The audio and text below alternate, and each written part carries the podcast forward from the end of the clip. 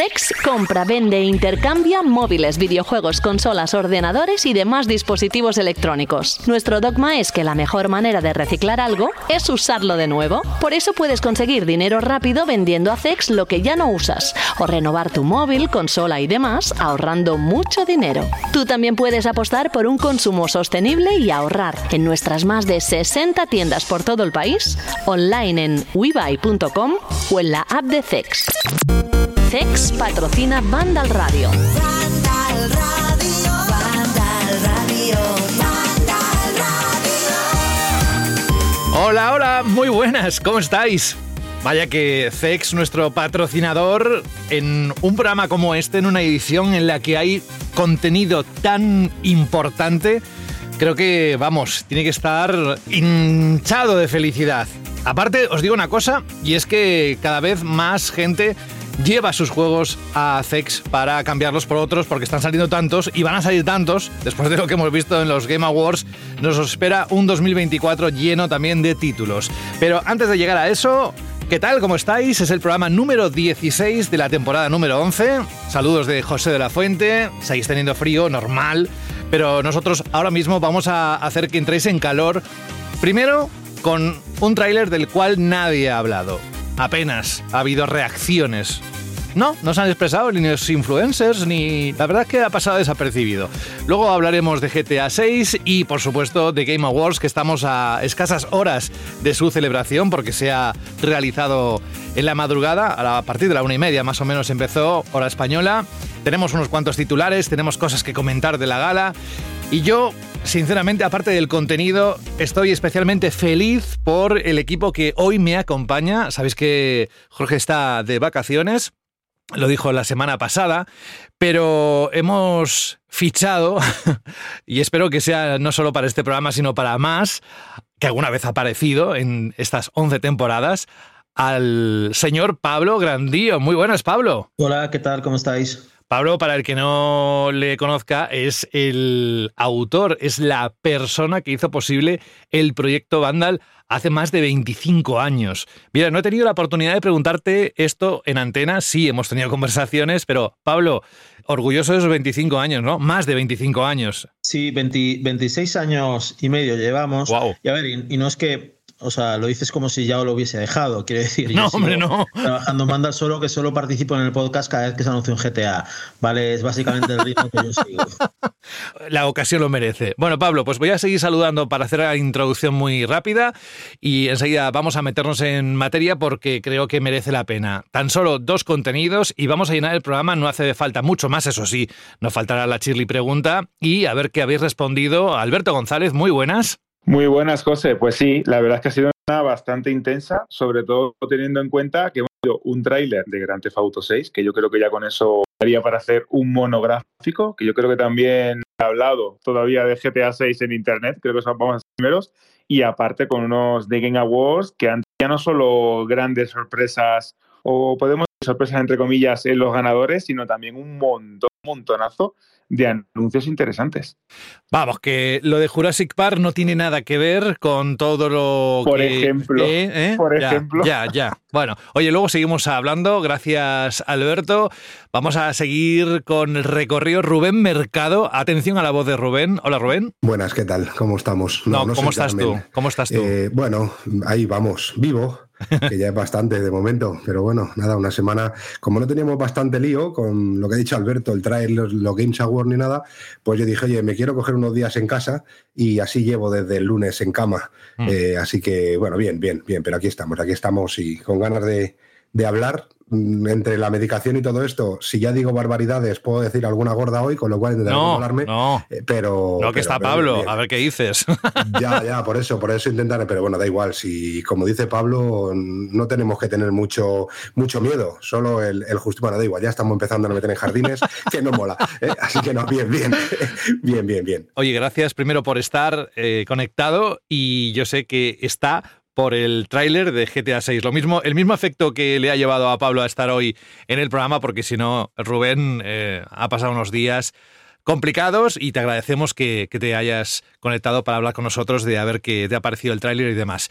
Tengo también a Sara Borondo. Hola Sara. Hola, ¿qué tal? Qué ilusión también tenerte aquí, aparte en un programa, como decía Sara al principio, con un contenido que no tenemos todos los días, ¿eh? Bueno, está siendo el fin, el año ha sido espectacular, pero es que al fin de año alguien ha apretado el acelerador y ha sido una semana súper intensita, ¿eh? Y luego mm, vamos a hablar de algo que llegará en cuestión de nada, días, horas, que es un DLC del God of War, Ragnarok, que también me ha recordado un poco ahora Sara al decir que cómo estamos cerrando el año. Luego seguimos comentando, Sara, gracias también por estar. Y, ojo, Saúl González, muy buenas. Propicias tardes, ¿qué tal? ¿Qué pasa? Atención, minuto y resultado. ¿Cómo estás, compañero?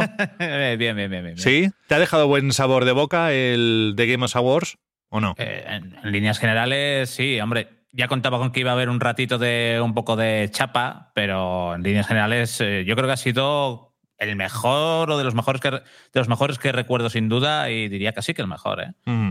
Ahora lo vamos a hablar. Gracias por estar también aquí en este día especial, Saúl. Es especial porque esta edición con los dos titulares grandes que tenemos, buah, minutos y minutos que sabemos que estáis deseando escuchar. Y si no, oye, mm, a través de la página podéis en Vandal podéis leer todo lo que necesitáis sobre tanto las reacciones que está viendo al GTA 6, al tráiler, que solo es un tráiler y saldrá en 2025, pero vamos calentando motores.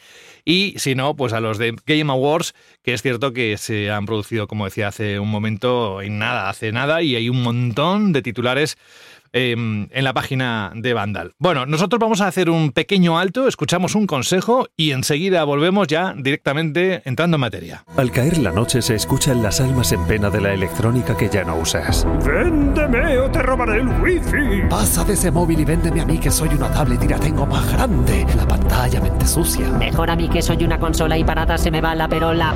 Trae tus aparatos electrónicos a CEX y te daremos dinero en efectivo. Da una segunda vida a tus consolas, juegos móviles, tablets, ordenadores, películas y mucho más. Lleva tu electrónica a CEX y consigue Pastuki de la buena. Tiendas por todo el país y también online. Busca CEX. A todo esto, ¿cómo estáis llevando el puente si lo habéis tenido?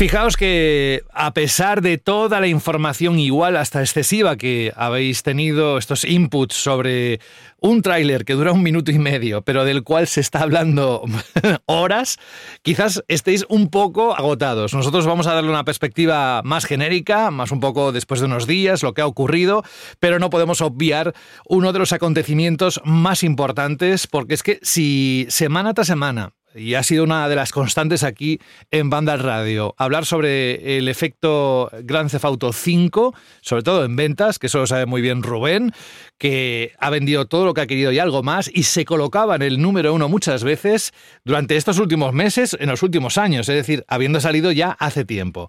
Pero nosotros ahora nos vamos a fijar en 2025 y ahí encontramos algo que...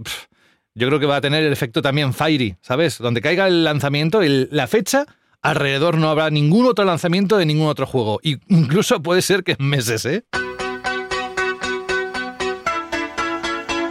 Lucia, do you know why you're here?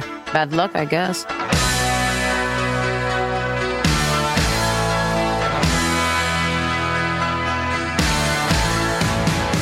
Está el autor de esta canción, que es Tom Petty, con Love is a Lone Road.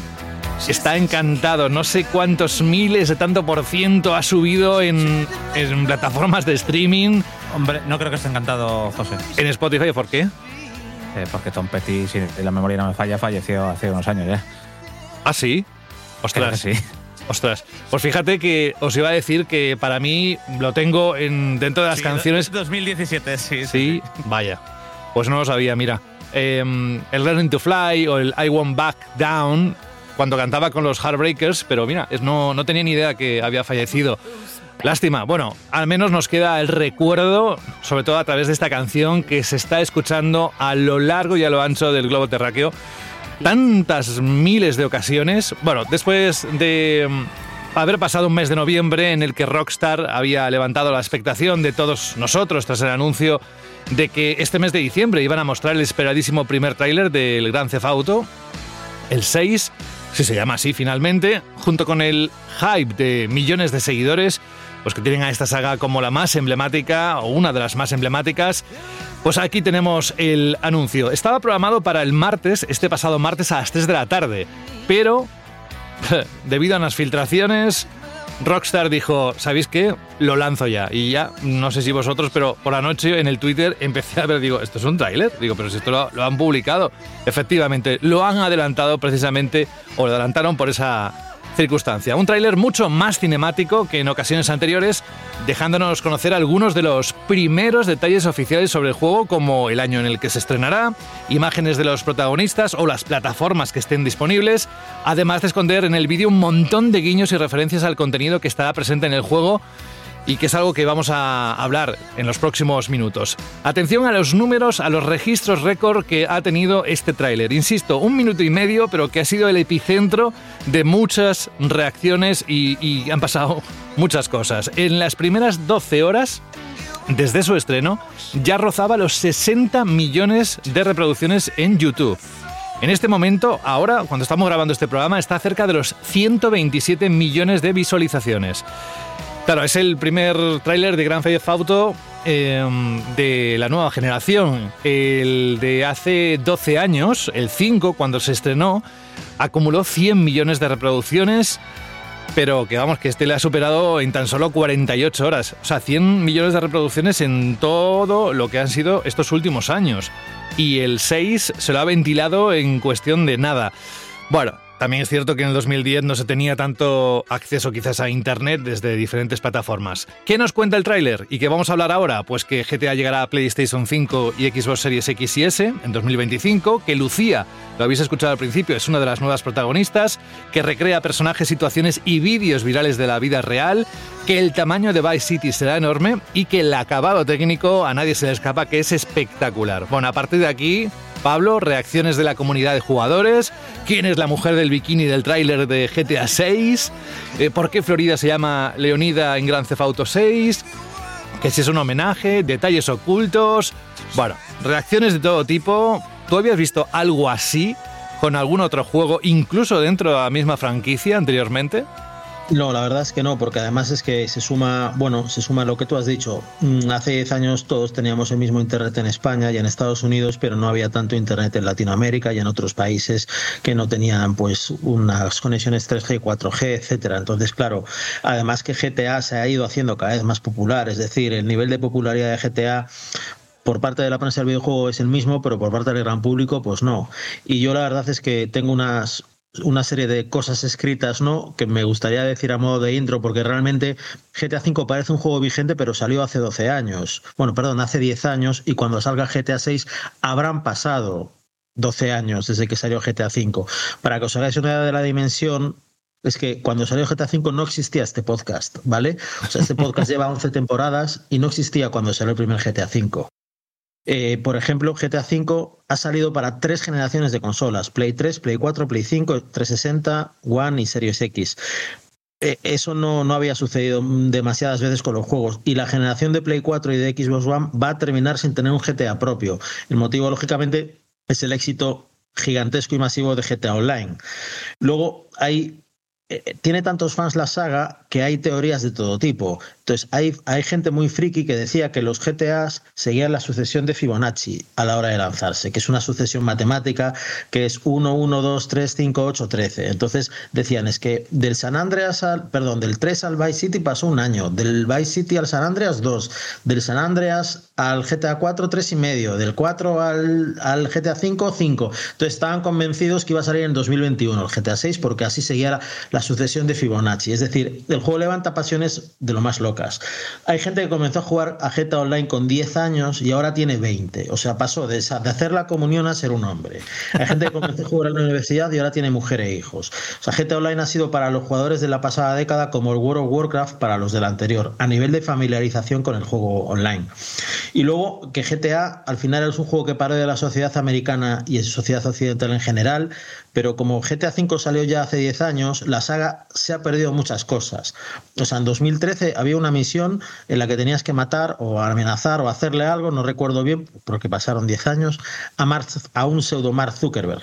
Vale, GTA en estos años no ha, parodiado, no ha parodiado cosas como el auge de Donald Trump, el fenómeno youtuber que en parte vive del propio GTA V, el auge de los populismos en el mundo, las aplicaciones para ligar, no hay una parodia de Tinder en GTA, no hay una parodia desde luego de OnlyFans y no hay una parodia de otros fenómenos. Y por lo que hemos visto en el tráiler, pues van a parodiar el, fenómeno del vídeo vertical y todo eso. Pero digamos que va a haber cosas que nunca van a haber sido parodiadas por GTA porque ya pasaron. El Brexit ya pasó. Ya no lo van a parodiar GTA porque ya está como vencido, ¿no? Y luego, otra, otra, otra reflexión sobre la escala. Cuando salga GTA 6, habrán pasado tantos años desde GTA 5 como los que pasaron desde GTA 3, el que inició el fenómeno, hasta el propio GTA 5. Es decir, el GTA 5 va a convertirse algo así como en el ecuador de la saga Grand Theft Auto una vez salga la sexta parte. Y luego, a nivel de ambición, el tráiler pinta muy bien. Hay gente que dice que se va a ver el juego también como el tráiler. Yo creo que si, vemos GTA V, GTA V era un juego absolutamente espectacular cuando salió. Salió para 360 y Play 3 en, septiembre de 2013 y, y se veía mejor que muchos juegos de la One y de la Play 4 que salieron semanas después. Y GTA V es un juego que sea, cuando salga la secuela se habrá mantenido vigente 12 años y ahora mismo está y sigue concebido y diseñado teniendo en cuenta las limitaciones de Play 3 y de 360, que son máquinas que salieron en 2006 y 2005 respectivamente. GTA 6 va a estar diseñado para máquinas que salieron en el año 2020, o sea, 15 años después. Hay tanta diferencia de tiempo entre la Xbox Series X y la Xbox 360, es decir, 15 años, como la que había entre la Xbox 360 y la Super Nintendo, del 2005 al 90. Es decir, que yo la ambición que me espero de GTA 6 es una cosa desmedida, porque daos cuenta que Red Dead Redemption ya es una auténtica pasada y es un juego concebido para la, la generación de Play 4. Y por último, y en esto seguro que Rubén sabe mucho más que yo y lo va a explicar mucho mejor, que el gran desafío para Rockstar Games como empresa no es realmente superar la calidad de GTA V, sino a nivel de negocio lograr hacer que los usuarios hagan la transición al nuevo GTA Online sin que se pierda nadie por el camino, porque el verdadero negocio de Rockstar Games lleva años estando en, en GTA Online. Y con esto termino este monólogo y gracias por no Madre interrumpir. No, no, si lo que te voy a decir es que, como el programa ese de, Antena 3, de Tu cara me suena, queremos que estés todos los días, todas las ediciones en el podcast, por Dios, pero qué, qué- lujo de detalles, ¿verdad, Rubén? Yo me he quedado embobado escuchando y ha habido comparaciones de todo tipo, pero bueno, el llamamiento ha sido a, a ti, Rubén, ¿qué tienes que decir? Yo lo primero que, que he flipado durante esta semana, y ahora con Pablo lo corroboro, es cómo la gente en un tráiler de un minuto y medio es, es capaz de sacar tantas cosas.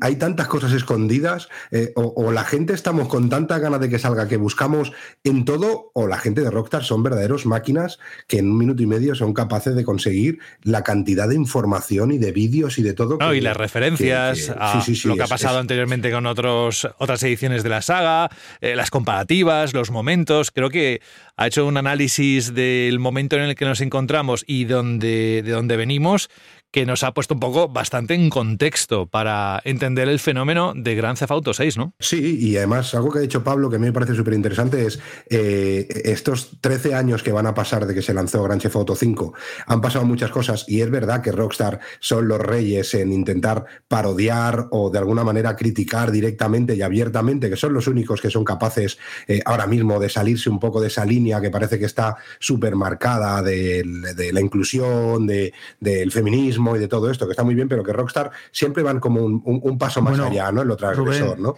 Rubén, perdona, es que quién sabe si Rockstar no va a hacer referencia a todo eso. Es decir, Estoy convencido de que sí, claro, eh, pero sociedad, seguro. Claro, la sociedad ha cambiado tanto y nunca sabemos de qué manera Rockstar la va a parodiar, la va a, parodiar, la va a convertir en sátira, la va a convertir en crítica social, porque de hecho en el propio tráiler tenemos ya eh, referencias a TikTok, por ejemplo, ¿no? O tenemos referencia a memes que ya son comunes a, a día de hoy en nuestra sociedad, que yo creo que si ya en el 5, por ejemplo, perdón, Saúl, si ya por ejemplo en el 5 Sí, sí. veíamos una crítica a Facebook, al auge de las redes sociales, aquí va a ser aún más evidente. Pero si es que casi lo peor, entre comillas, es que a Rockstar ya no le hace falta parodiar la sociedad. Todo lo que vemos en el trailer, o la mayoría, son cosas que han ocurrido, de verdad. Bueno, Es pero que- es que- si es que es la que- sociedad es se que está no parodiando falta- a, a sí misma día a se día. está quedando- se, se está, se está quedando ya corta a la hora de, de parodiarnos. Y a mí lo que me gusta, o una de las cosas que más me ha gustado, es que había muchas reacciones por la comunidad. Uf, seguro que se hace ahora rollo wow, que no van a tener, que van a tener miedo de parodiarlo como antes, de tocar temas Rockstar no comprometidos y tiene tal, miedo a nada, y Saúl. se ha visto que, que no. que no. Sí que es cierto Rockstar que no tiene miedo a nada. es curioso ver si Rockstar se va a atrever a ser tan políticamente incorrecta en el año 2023. Es decir, en cuestionar, eh, pues en, en- yo qué sé, eh, eh, ahora mismo hay juegos de GTA que no podrían haber salido, ¿sabes? El, el- el Vice City, el San Andreas, a lo mejor no podría haber salido ahora, habría generado mucha polémica. Así como Bully no habría generado polémica o Manhunt no habría generado polémica, igual ciertos chistes o ciertas chanzas o ciertas parodias de los GTA originales sí podrían haber generado polémica, ¿no? Poco con lo que pasa ahora si ves Friends, que ves que es una serie verdaderamente homófoba, ¿no?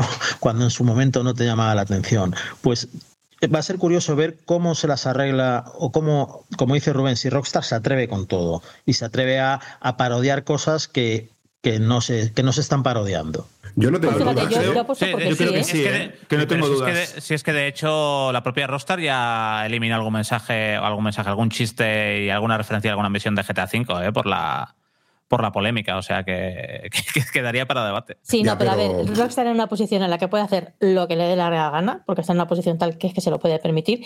Y segundo, lo que comentabais antes, si es que ahora parece más que una parodia, estamos hablando de un docudrama, que es lo que, lo que están poniendo. O sea, tiene que disparatarse muchísimo para que se note que lo que están poniendo es una parodia de la realidad, que es una crítica a la realidad, porque está todo tan disparatado que les va a costar. Claro, como bien dices, es que es, es- literalmente todo ha pasado. Es decir, estamos hablando de que son vídeos que han aparecido en YouTube y se, han convertido en virales. Estamos hablando de elementos como la famosa Karen loca, que también fue algo que Sí. tuvo como muchísima repercusión en Estados Unidos.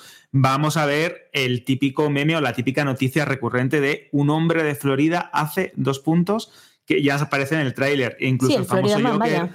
Claro, el Florida Man. El Joker- incluso lo iba a decir que, que el Joker, el que ha de aparecido ahí Florida ha aparecido y le ha dicho Rockstar, tenemos que hablar de derechos de autor porque estáis parodiándome y esa imagen es mía. Así que creo que Ese- eso era muy grande. es- Pero es que además, por lo que decía Pablo, yo creo que lo que ha hecho también de manera muy inteligente ha sido meter ciertos elementos que pueden darle un giro suficiente como para que esa crítica que hace, que hoy día sí que parece bastante complicada, se pueda hacer. Es decir, al meter una protagonista femenina, hayan demostrado ser inteligentes, porque con eso pueden jugar mucho.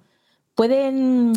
ah, De hecho, se les ha acusado de woke, de woke porque, claro, una protagonista femenina, pero es que no saben el uso que van a hacer de la protagonista femenina. Y yo creo que nos va a dar, Lucía, nos va a dar muchísimo, muchísimo juego en Una protagonista eh, femenina latina, es decir, que ellos van siempre cuando juegan con todas las decir, cartas, juegan con absolutamente toda ah, la van a baraja por todas, y, y van a por todas. Bueno, ahí tengo que decir que ya Rockstar había hecho un hito porque el protagonista del segundo episodio de GTA 4 se llama Luis y es un latino homosexual puertorriqueño de Nueva York. Es decir, ahí ya Rockstar había batido varios hitos con el primer protagonista latino y el primer protagonista abiertamente gay.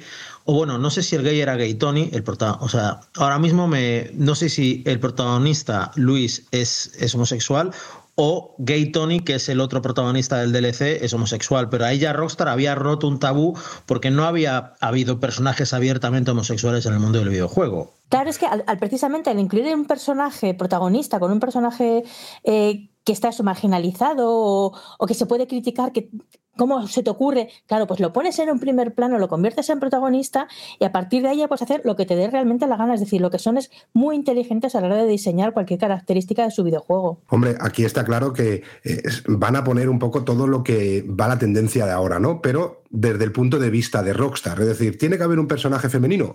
Vale, lo pongo. Aguantarme el cubata. Venga, pues voy a poner una latina que es Justo, femenina, esa pero que al frase debe mismo estar en la tiempo. entrada de Rockstar, ¿eh? Aguántame el cubata. Venga, vamos a poner una protagonista que va a ser la tía, hecho, la chica más cuenta- machorra de toda la historia de los videojuegos y tal, ¿no? Con, res- con respecto al cubata, teniendo en cuenta cómo son los Hauser, no me extrañaría que efectivamente fuese así de verdad. Es decir, buenos días, ¿qué? Sujétame el cubata. Que Sí, fuese sí. de verdad. Seguramente así, pero bueno, yo lo que sí que, eh, una de las cosas que decía también Pablo, eh, sí que es verdad que el modelo de negocio de Gran Chef Auto ha cambiado en los últimos años.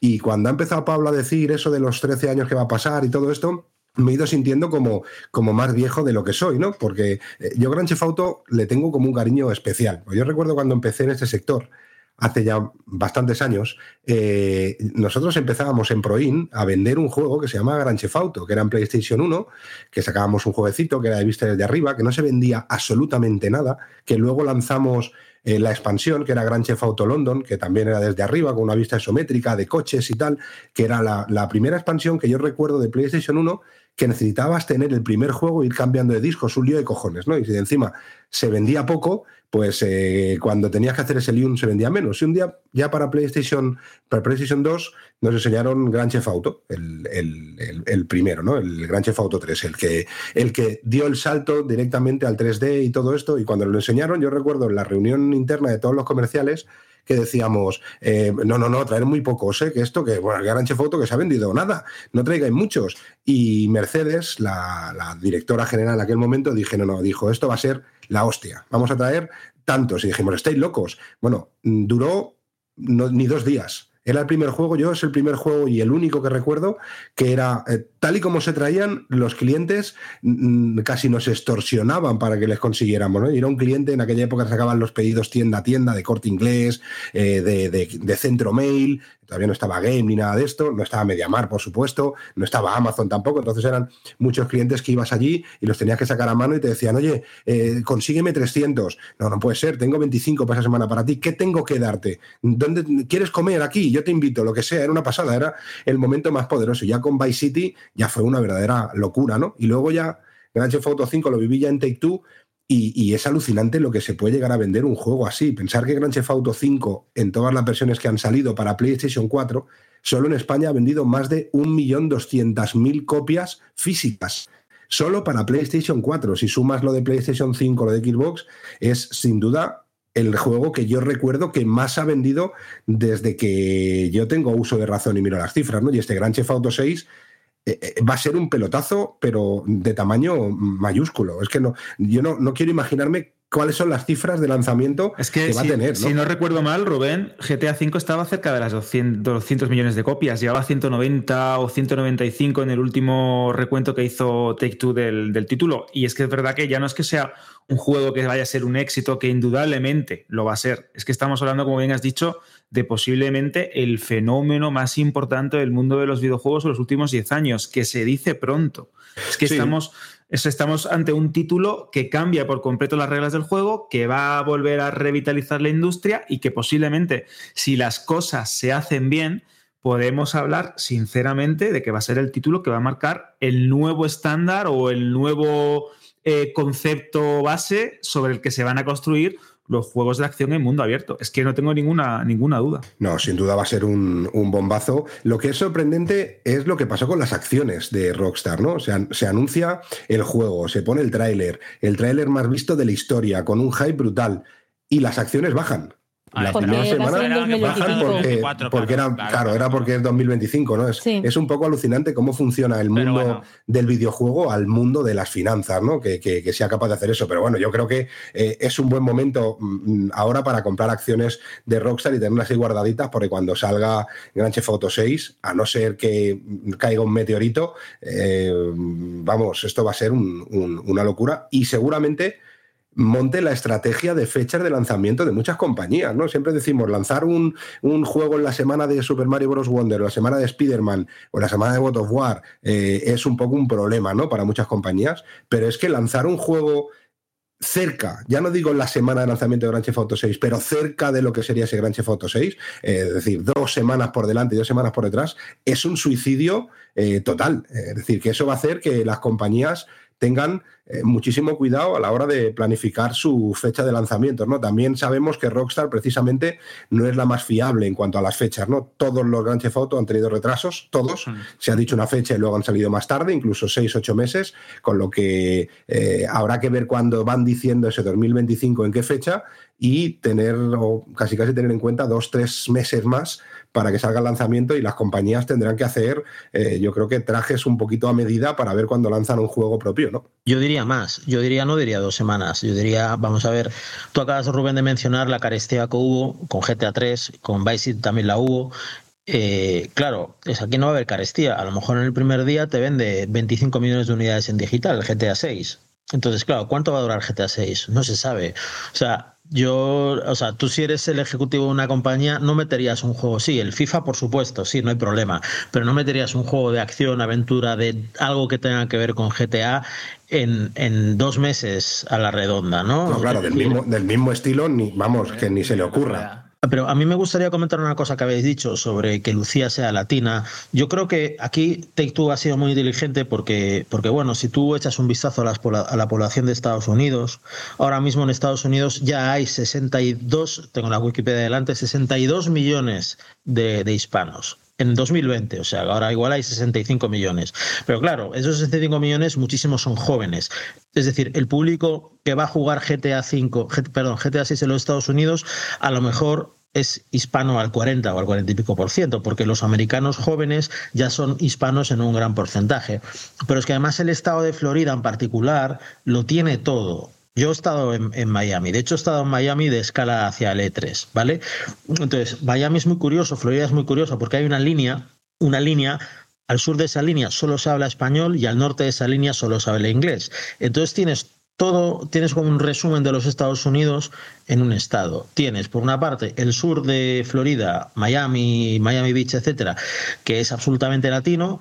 Luego el norte, que es como um, una especie de California anglosajona llena de jubilados del resto de la costa este, pero luego más al norte ya tienes la América profunda de los rednecks y tienes pantanos con caimanes y con competiciones de coches que dan saltos y con monster trucks y con gente con la bandera confederada, etcétera, etcétera, etcétera. O sea, tienes como al mismo tiempo, tienes en un mismo estado California, la California anglo, la California latina, tienes un poco de costa este tipo Nueva York y tienes eh, la América profunda del sur en un solo estado, ¿no? Y luego yo personalmente creo, Rostar es muy lista, en el tráiler, cada fotograma del tráiler está bien hilado, o sea, no hay ningún fotograma en vano, eh, se dejan ver pequeños destellos de cosas que va a tener, pero hay cosas que no, que no enseña el tráiler. Y por ejemplo, si tú te puedes ir, yo he mirado más o menos, tú puedes ver en Google dónde está el sitio este donde sale una chica con un bikini con la bandera de los Estados Unidos, que la versión real esa ese bikini es de la bandera confederada, pero no lo, lo ha elegido no mostrar Roxanne en el tráiler. Bueno, eso está bastante al norte del estado de Florida, está más o menos a la altura de Orlando. Entonces, si llegas hasta el norte, hasta tan al norte del estado de Florida, ¿por qué no vas a llegar a zonas muy próximas a Florida, como es, por ejemplo, la isla de Cuba, que está menos, está a una distancia ciento y pico kilómetros de, de- de Miami, o como puede ser, por ejemplo, las Bahamas, que están a ciento y pico kilómetros o 200 kilómetros hacia el este? O sea, tú si lo miras en Google Maps, yo os invito a, a abrir Google Maps e ir hasta Miami y hacer un poco de zoom out, vais a ver que cerca de Miami tienes buena parte de tienes Florida evidentemente, pero tienes dos países extranjeros que pueden ser muy interesantes para la historia que tiene GTA 6 que contar y Eso que obviamente tienen muchísima relación. Pablo, es que de hecho, eh, si recuerdas los primeros rumores de Grand Theft Auto 6, que hablaba de varios países, de tráfico de drogas de un lado a otro, de misiones que iban a implicar incluso el uso de aer- aeronaves, un poco rollo lo que vimos en la película protagonizada por Tom Cruise, ¿no? Sobre el tema de llevar de un lado a otro droga eh, por medios aéreos.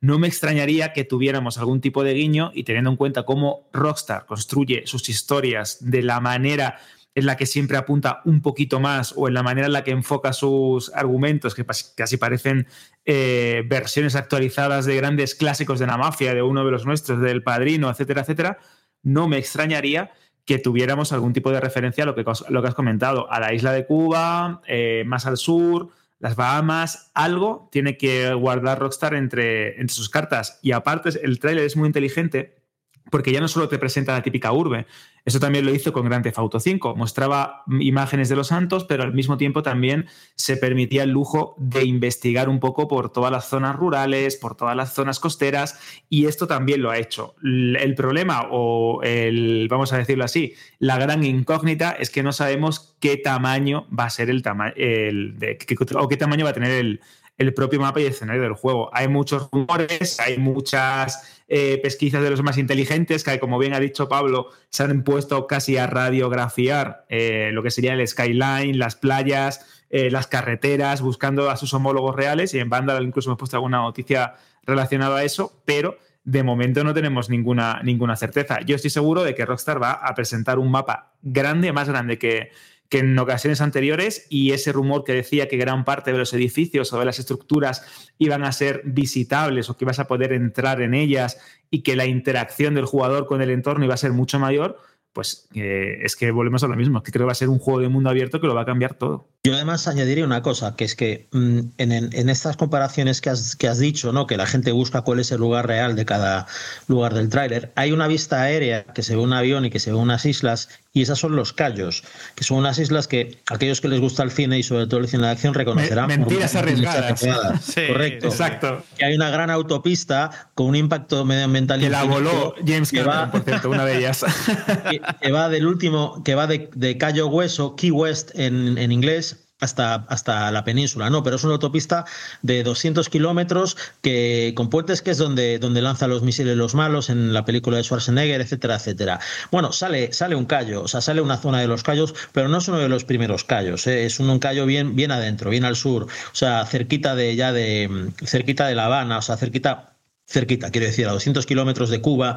Es decir, que el al- eh, eh, al final no te van a enseñar en el primer tráiler todo, igual que en el primer tráiler de GTA V, no te enseñaban el Monte Chiliad o te enseñaban el Blaine Country y el norte, que era así, no soleado, sino, sino más parecido al norte de California.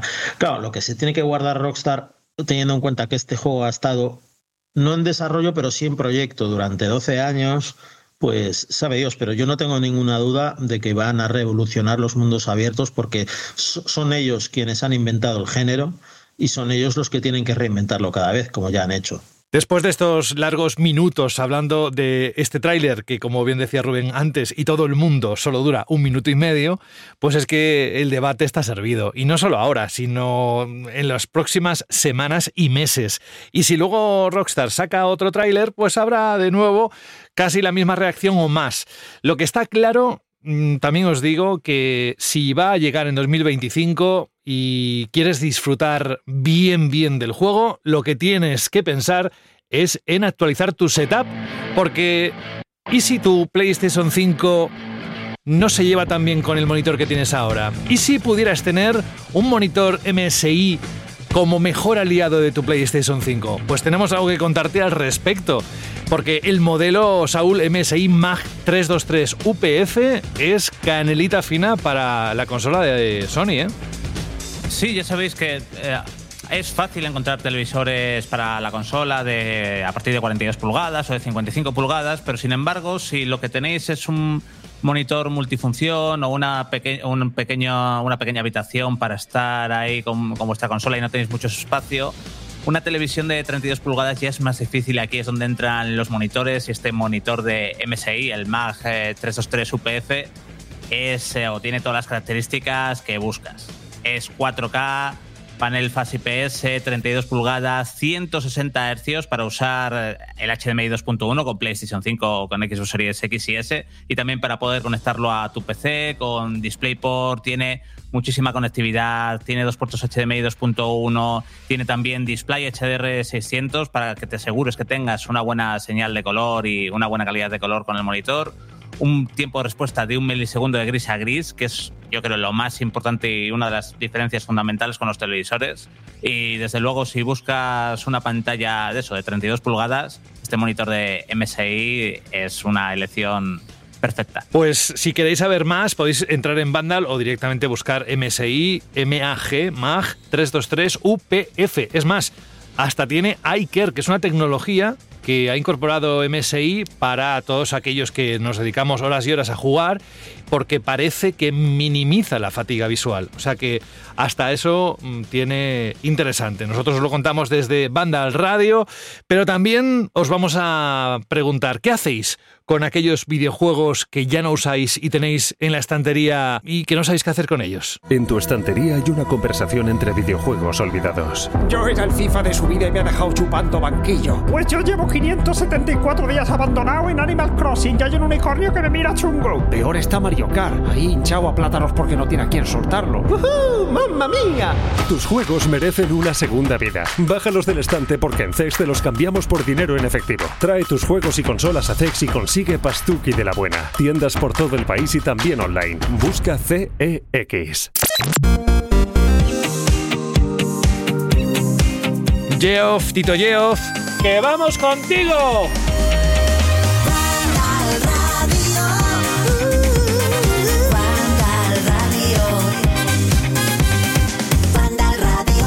Este hombre, cómo se lo lleva caliente. eh? Antes estábamos hablando, antes de abrir el micro, de que tanto E3, que si mm, tanto anuncio, que luego se perdían juegos, y realmente ahora, mm, ¿verdad, Sara? Se concentran todos en una edición como esta de Game Awards 2023 con chorrocientos juegos, y siempre hay títulos que, aunque se exhiban, pasan más desapercibidos. O sea que tampoco hemos ganado mucho. Claro, es lo que yo estaba diciendo, que al final a la gente le molestaba el E3 porque, bueno, a la gente, a las empresas también, no solamente a los usuarios, porque se decía que se perdían muchos juegos, como había tantas novedades, que había juegos que quedaban un poco perdidos entre toda esa multitud, que solamente al final acababan destacando 10. Entonces, claro, tú preguntas por lo de ayer y al final pues acaban destacando 10. Y hubo muchísimos anuncios y muchísimos juegos de los que pues nadie se acuerda, nadie se fijó, porque efectivamente se condensa todo mucho. Entonces, al final tenemos lo mismo que en el E3, solo que encima hemos perdido, por ejemplo, nosotros como prensa, esa capacidad de tener todas esas demos. Y decías, Saúl, pues es que hay demos, ya, pero hay muchas menos demos. Entonces, en el E3 tú podías probar muchísimos juegos, te preparabas tu propia agenda, en cambio aquí que puedes tener cinco o seis demos. Es decir, lo que al final hemos quedado es más condicionado los contenidos que nos llegan a nosotros. Y por tanto a los jugadores, vaya. Da también para debate ¿eh? Eh, esto que estamos comentando y no es nada nuevo porque llevamos años un poco con desde la pandemia de las ediciones, no ediciones, que si físicas, que si digitales de, de E3 y de otros eventos. Bueno, al menos este se mantiene eh, sin moverse demasiado. De hecho, en la presentación el propio Tito Geoff decía que era la décima edición. Fijaos la cantidad de tiempo que ha dedicado a hacer evolucionar esta, este fin de fiesta en cada año, en el mes de diciembre, de Game Awards. Bueno, rápidamente, eh, para todos aquellos y aquellas que no están tan al día, pues deciros que Baldur's Gate 3 se alzó como juego del año que Alan Wake 2 amenazó con dar la sorpresa y que Zelda, bueno, de alguna manera salió bastante damnificado. Así es como arrancaba la gala en cuanto subió Geoff Keighley al escenario. Good evening, everyone, and welcome to the Game Awards. Tonight is our 10th TGA, a global celebration of video games, and boy, this is a show about bringing our community together in this room and online around the world to focus on something we can all agree on. There's nothing more powerful or more immersive than an Se ha cortado, pero decía que no hay nada más inmersivo que un buen videojuego. Bueno, estamos bastante de acuerdo. La gala de los Game Awards 2023 este año ha sido una de las mejores que se recuerdan, con un intenso y fulgurante inicio lleno de anuncios de juegos y algunas sorpresas como el nuevo título de terror de Hideo Kojima que subió al escenario o por ejemplo el anuncio de Monster Hunter Wilds. No hubo anuncios muy deseados que ya aparecen en leyendas urbanas como el de Hollow Knight Silk Song o el Hades 2 ni tampoco demasiadas sorpresas entre los premiados. Como decía antes, Baldur's Gate 3 cumplió su guion y Alan Wake 2 fue una especie de ganador moral. Siempre da gusto ver al mismísimo Max Payne, que siempre será para nosotros Max Payne, agradeciendo premios sobre el escenario y fue más de una ocasión cuando subió. ¿eh?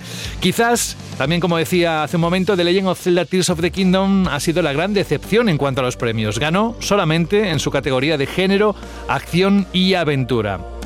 También hubo momentos muy destacados porque además se mezclaron los, eh, las piezas musicales con los anuncios. Y hubo uno especialmente cuando se fue a... estábamos en la parte final de la gala y un actor que me cuesta mucho pronunciar, pero que le conocéis por taquillazos como Doom o ahora está en el cine con Wonka, ¿verdad Alberto? Como es Timothy Chalamet. Exactamente, nos falta otra vez el Google Tra- Translate, ¿no? Que utilizábamos la otra vez, de Timothée Chalamet, exactamente. Es que el otro día en el Ya Verás, en el programa hermano en el que hablamos de, de películas y series, plataformas de streaming y cine, pusimos a ver cómo Google Translator lo pronunciaba y la verdad es que yo no me atrevo más que a decir lo que he dicho. Bueno, pues fue esta persona, este actor, el que dio paso, antes de decir el nombre del ganador al premio del GOTY, del juego del año, dio paso a la orquesta de los Game Awards que hicieron un medley con los temas principales de cada uno de los candidatos. Here with a medley celebrating each of these games, once again, Lauren Balfe and the Game Awards Orchestra.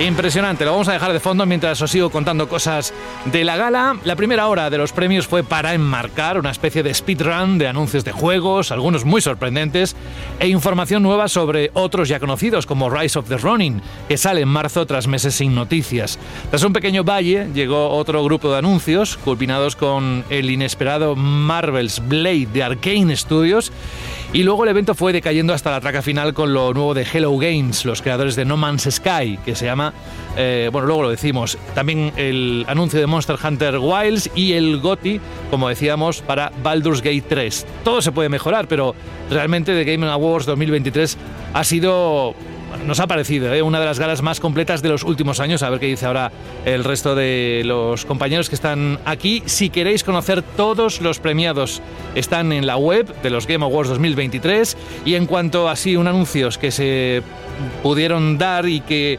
podemos decir como titulares, pues por ejemplo, subió al escenario el actor súper conocido Matthew McConaughey. No sé si lo he dicho bien, pero bueno, sabéis, el de Interstellar Contact, porque aparece como protagonista del juego de Exodus. Y vamos a escucharle. Good to be here with you at the Game Awards. Now, I was going to come out and I was going to say the line that has preceded me all my career all right, all right, all right. But they told me, they said, no, no, no, don't do that. Come out and say, pew, pew, pew. Ahí le teníais, y esto que suena de fondo es otro momento musical de, de la gala. Y la orquesta, en este caso, estaba cantando y tocando un tema llamado No Promises to Keep Life del Final Fantasy VII Rebirth. Imaginaos un poco el nivel que se tocaba en algunos momentos. Más titulares, God of War Ragnarok estrena nuevo modo gratuito Valhalla disponible a partir de nada, del 12 de diciembre. No Rest for the Wicked, lo nuevo de los creadores de Ori, anunciado Visions of Mana, nueva entrega de la saga tras 15 años, también el primer gameplay de Dragon Ball Sparking Zero, o también conocido como Budokai Tenkaichi 4 en Japón. Rise of the Ronin reaparece y anuncia fecha, el 22 de marzo, OD es el juego de Hideo Kojima para Xbox, Jurassic Park Survival para Alberto, lo han hecho exclusivamente para él, un nuevo juego de supervivencia en primera persona, Marvel's Blade, lo nuevo de Arkane Studios, La Sentinel, una aventura en mundo abierto, los Records, lo nuevo de los creadores de Life is Strange, ¿qué más? Light No Fire, lo nuevo de Hello Games, The Finals, lanzado gratis y por sorpresa para PlayStation 5, Xbox Series y PC, y anunciado ese Monster Hunter Wilds que saldrá en 2025. Hay más, como por ejemplo las nuevas entregas de Sega, y o la nueva fecha, el 16 de febrero, para Skull and Bones, el juego de Ubisoft, pero no quiero que toda esta marea de datos pueda eh, eclipsar lo que van a decir mis compañeros, porque todo el mundo ya sabéis lo que hay, y si no, tenéis la web de Vandal para repasarlo tranquilamente con sus trailers, que además esto lo cubrió Pablo y, y se ha metido un curro tremendo, y el resto de la redacción. Así que os pregunto, valoración de la gala con todo esto que hemos comentado.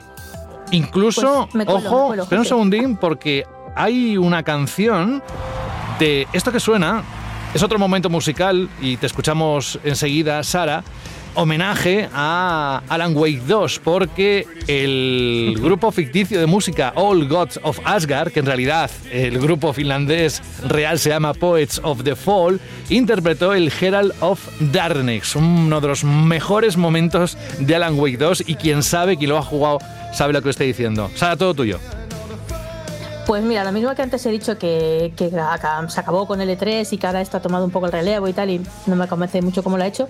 Lo que sí tengo que reconocerle a, a Kylie, eh, o Kylie o como se llame, porque bueno, Tito a Tito, Es más fácil. a Tito Joff, em, es que ha sabido darle a los videojuegos el empaque que les hacía falta. Ha dado la gala que hacía falta para dar un poquito de glamour, porque los videojuegos, como tienen esa parte de industria, siempre hemos olvidado esa parte de cultura y era un poco como de andar por casa. Y en cambio aquí sí que le ha dado esa prestancia que puede ser una gala de los Oscar o una gala de los César franceses. Y sí que tenemos esa alfombra roja, tenemos esas cosas que hacen que sí que los videojuegos suban un poco de nivel y que hacía muchísima falta, ¿eh? Entonces, bueno, al César lo que es del César y a, y lo que es de Joff. Y el Papa Doritos, Doritos Pope, lo que es del Papa, ¿no? Que regala- regalaron doritos a los asistentes, por cierto. No, no es broma. ¿Ah, sí? Bueno, se, se- sí, se la toma con humor, es inglés, vaya. Yo estoy de acuerdo con Sara. Bueno, yo tengo que decir que al final eh, sí que se va a llamar Dragon Ball eh, Sparking Zero y porque lo han anunciado que así de alguna manera se unifica los nombres lo unifican. japoneses y europeos. Así que se, se van a llamar, se van a llamar así, pero lo anunció hace un rato Bandai Namco. Yo estoy de acuerdo con Sara. A mí esto me parece un E3 de invierno con glamour y premios. Es decir, realmente los premios en la, en la gala de tres horas y media, los premios han tenido media hora de protagonista, de protagonismo, el resto han sido trailers de juegos, la mayor parte cinemáticos, como en una conferencia de E3, y alguna entrevistilla y algún famosete. Pero claro, famosos que le dan glamour y prestigio al mundo del videojuego, porque al final, pues que salga Timothy Chalamet, creo que, a ver si lo he dicho bien.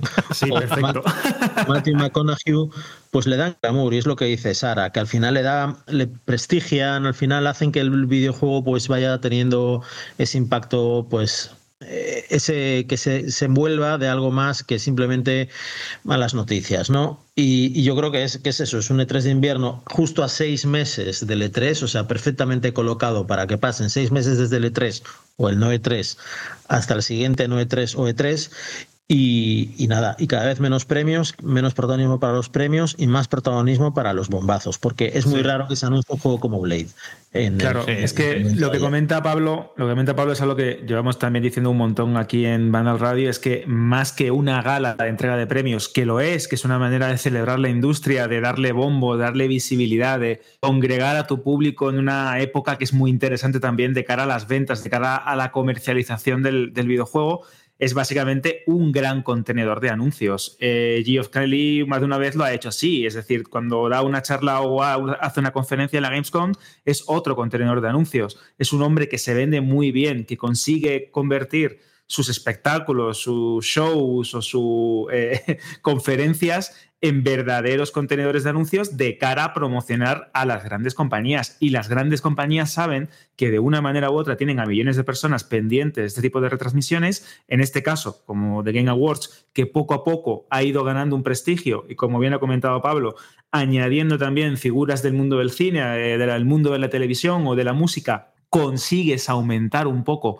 ese glamour, ese envoltorio para darle un, un toque de mayor presencia, de mayor espectáculo, eh, vamos a decirlo así, cinematográfico, pues al fin y al cabo tienes una muy buena fórmula. Yo soy el primero que critica este tipo de galas por su ritmo, por su duración, por su formato, por su estructura, básicamente por todas las características que puedes imaginar.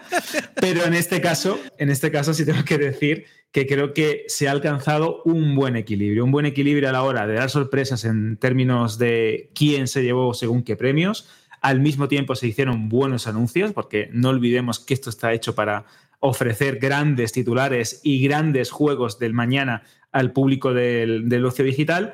Y creo también que poco a poco la gala se está convirtiendo en lo que el propio Geoff quería. Era una cita ineludible en diciembre para que todo el mundo sepa cuáles han, sido, o las grandes compañías también presionen para cuáles eh, han sido los grandes videojuegos del año y al mismo tiempo se lleven su premio, tengan su etiquetita en la carátula o en la store de turno y poco a poco tengan también otro, vamos a decirlo así, ¿no? Otro, otra medallita que colgarse, Sí. porque no olvidemos que esto es una gran celebración también para la propia industria en sí misma. A ver, eh, estamos intentando, siempre decimos que estos Games Awards pues son los Oscars de los videojuegos o los, o los eh, MTV de, de, de- de- de Sí, la música o lo que sea, ¿no? iba a decir que los Oscars son más los BAFTA, ¿no? Tienen Sí. algo más de prestigio. Sí, pero bueno, pero, pero es que es, Aquí lo hacen hasta más complicado. Los, los MTV, eh, eh, yo no veo a, yo qué sé, a la Rosalía cantando o enseñando un tráiler de su próxima canción y dos años. Es lo que esto lo hace complicado y esto es lo que lo hace interesante, ¿no? Es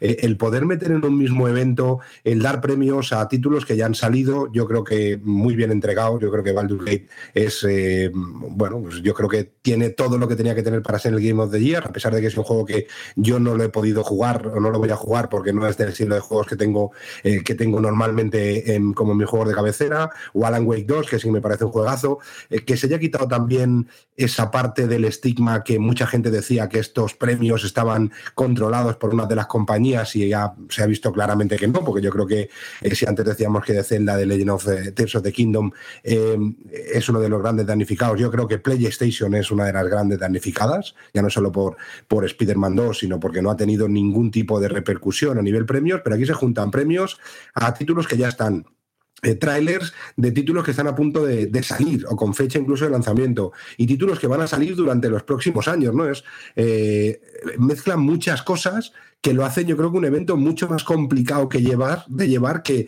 que una entrega de premios al uso en cualquier otra parte del sector de la música o del cine o de, o de las series, ¿no? Y, y creo que es un evento, nos puede gustar más o menos eh, quién lo lleva, cómo lo controla, eh, que muchas veces da la sensación de que está haciendo casi casi una fiesta entre amigos, ¿no? Aunque, aunque va cambiando y se ve más profesional. Eh, que hay un montón de anuncios ahí metidos por medio, pero que donde no tenemos product placement en cualquier parte de lo que vemos diariamente.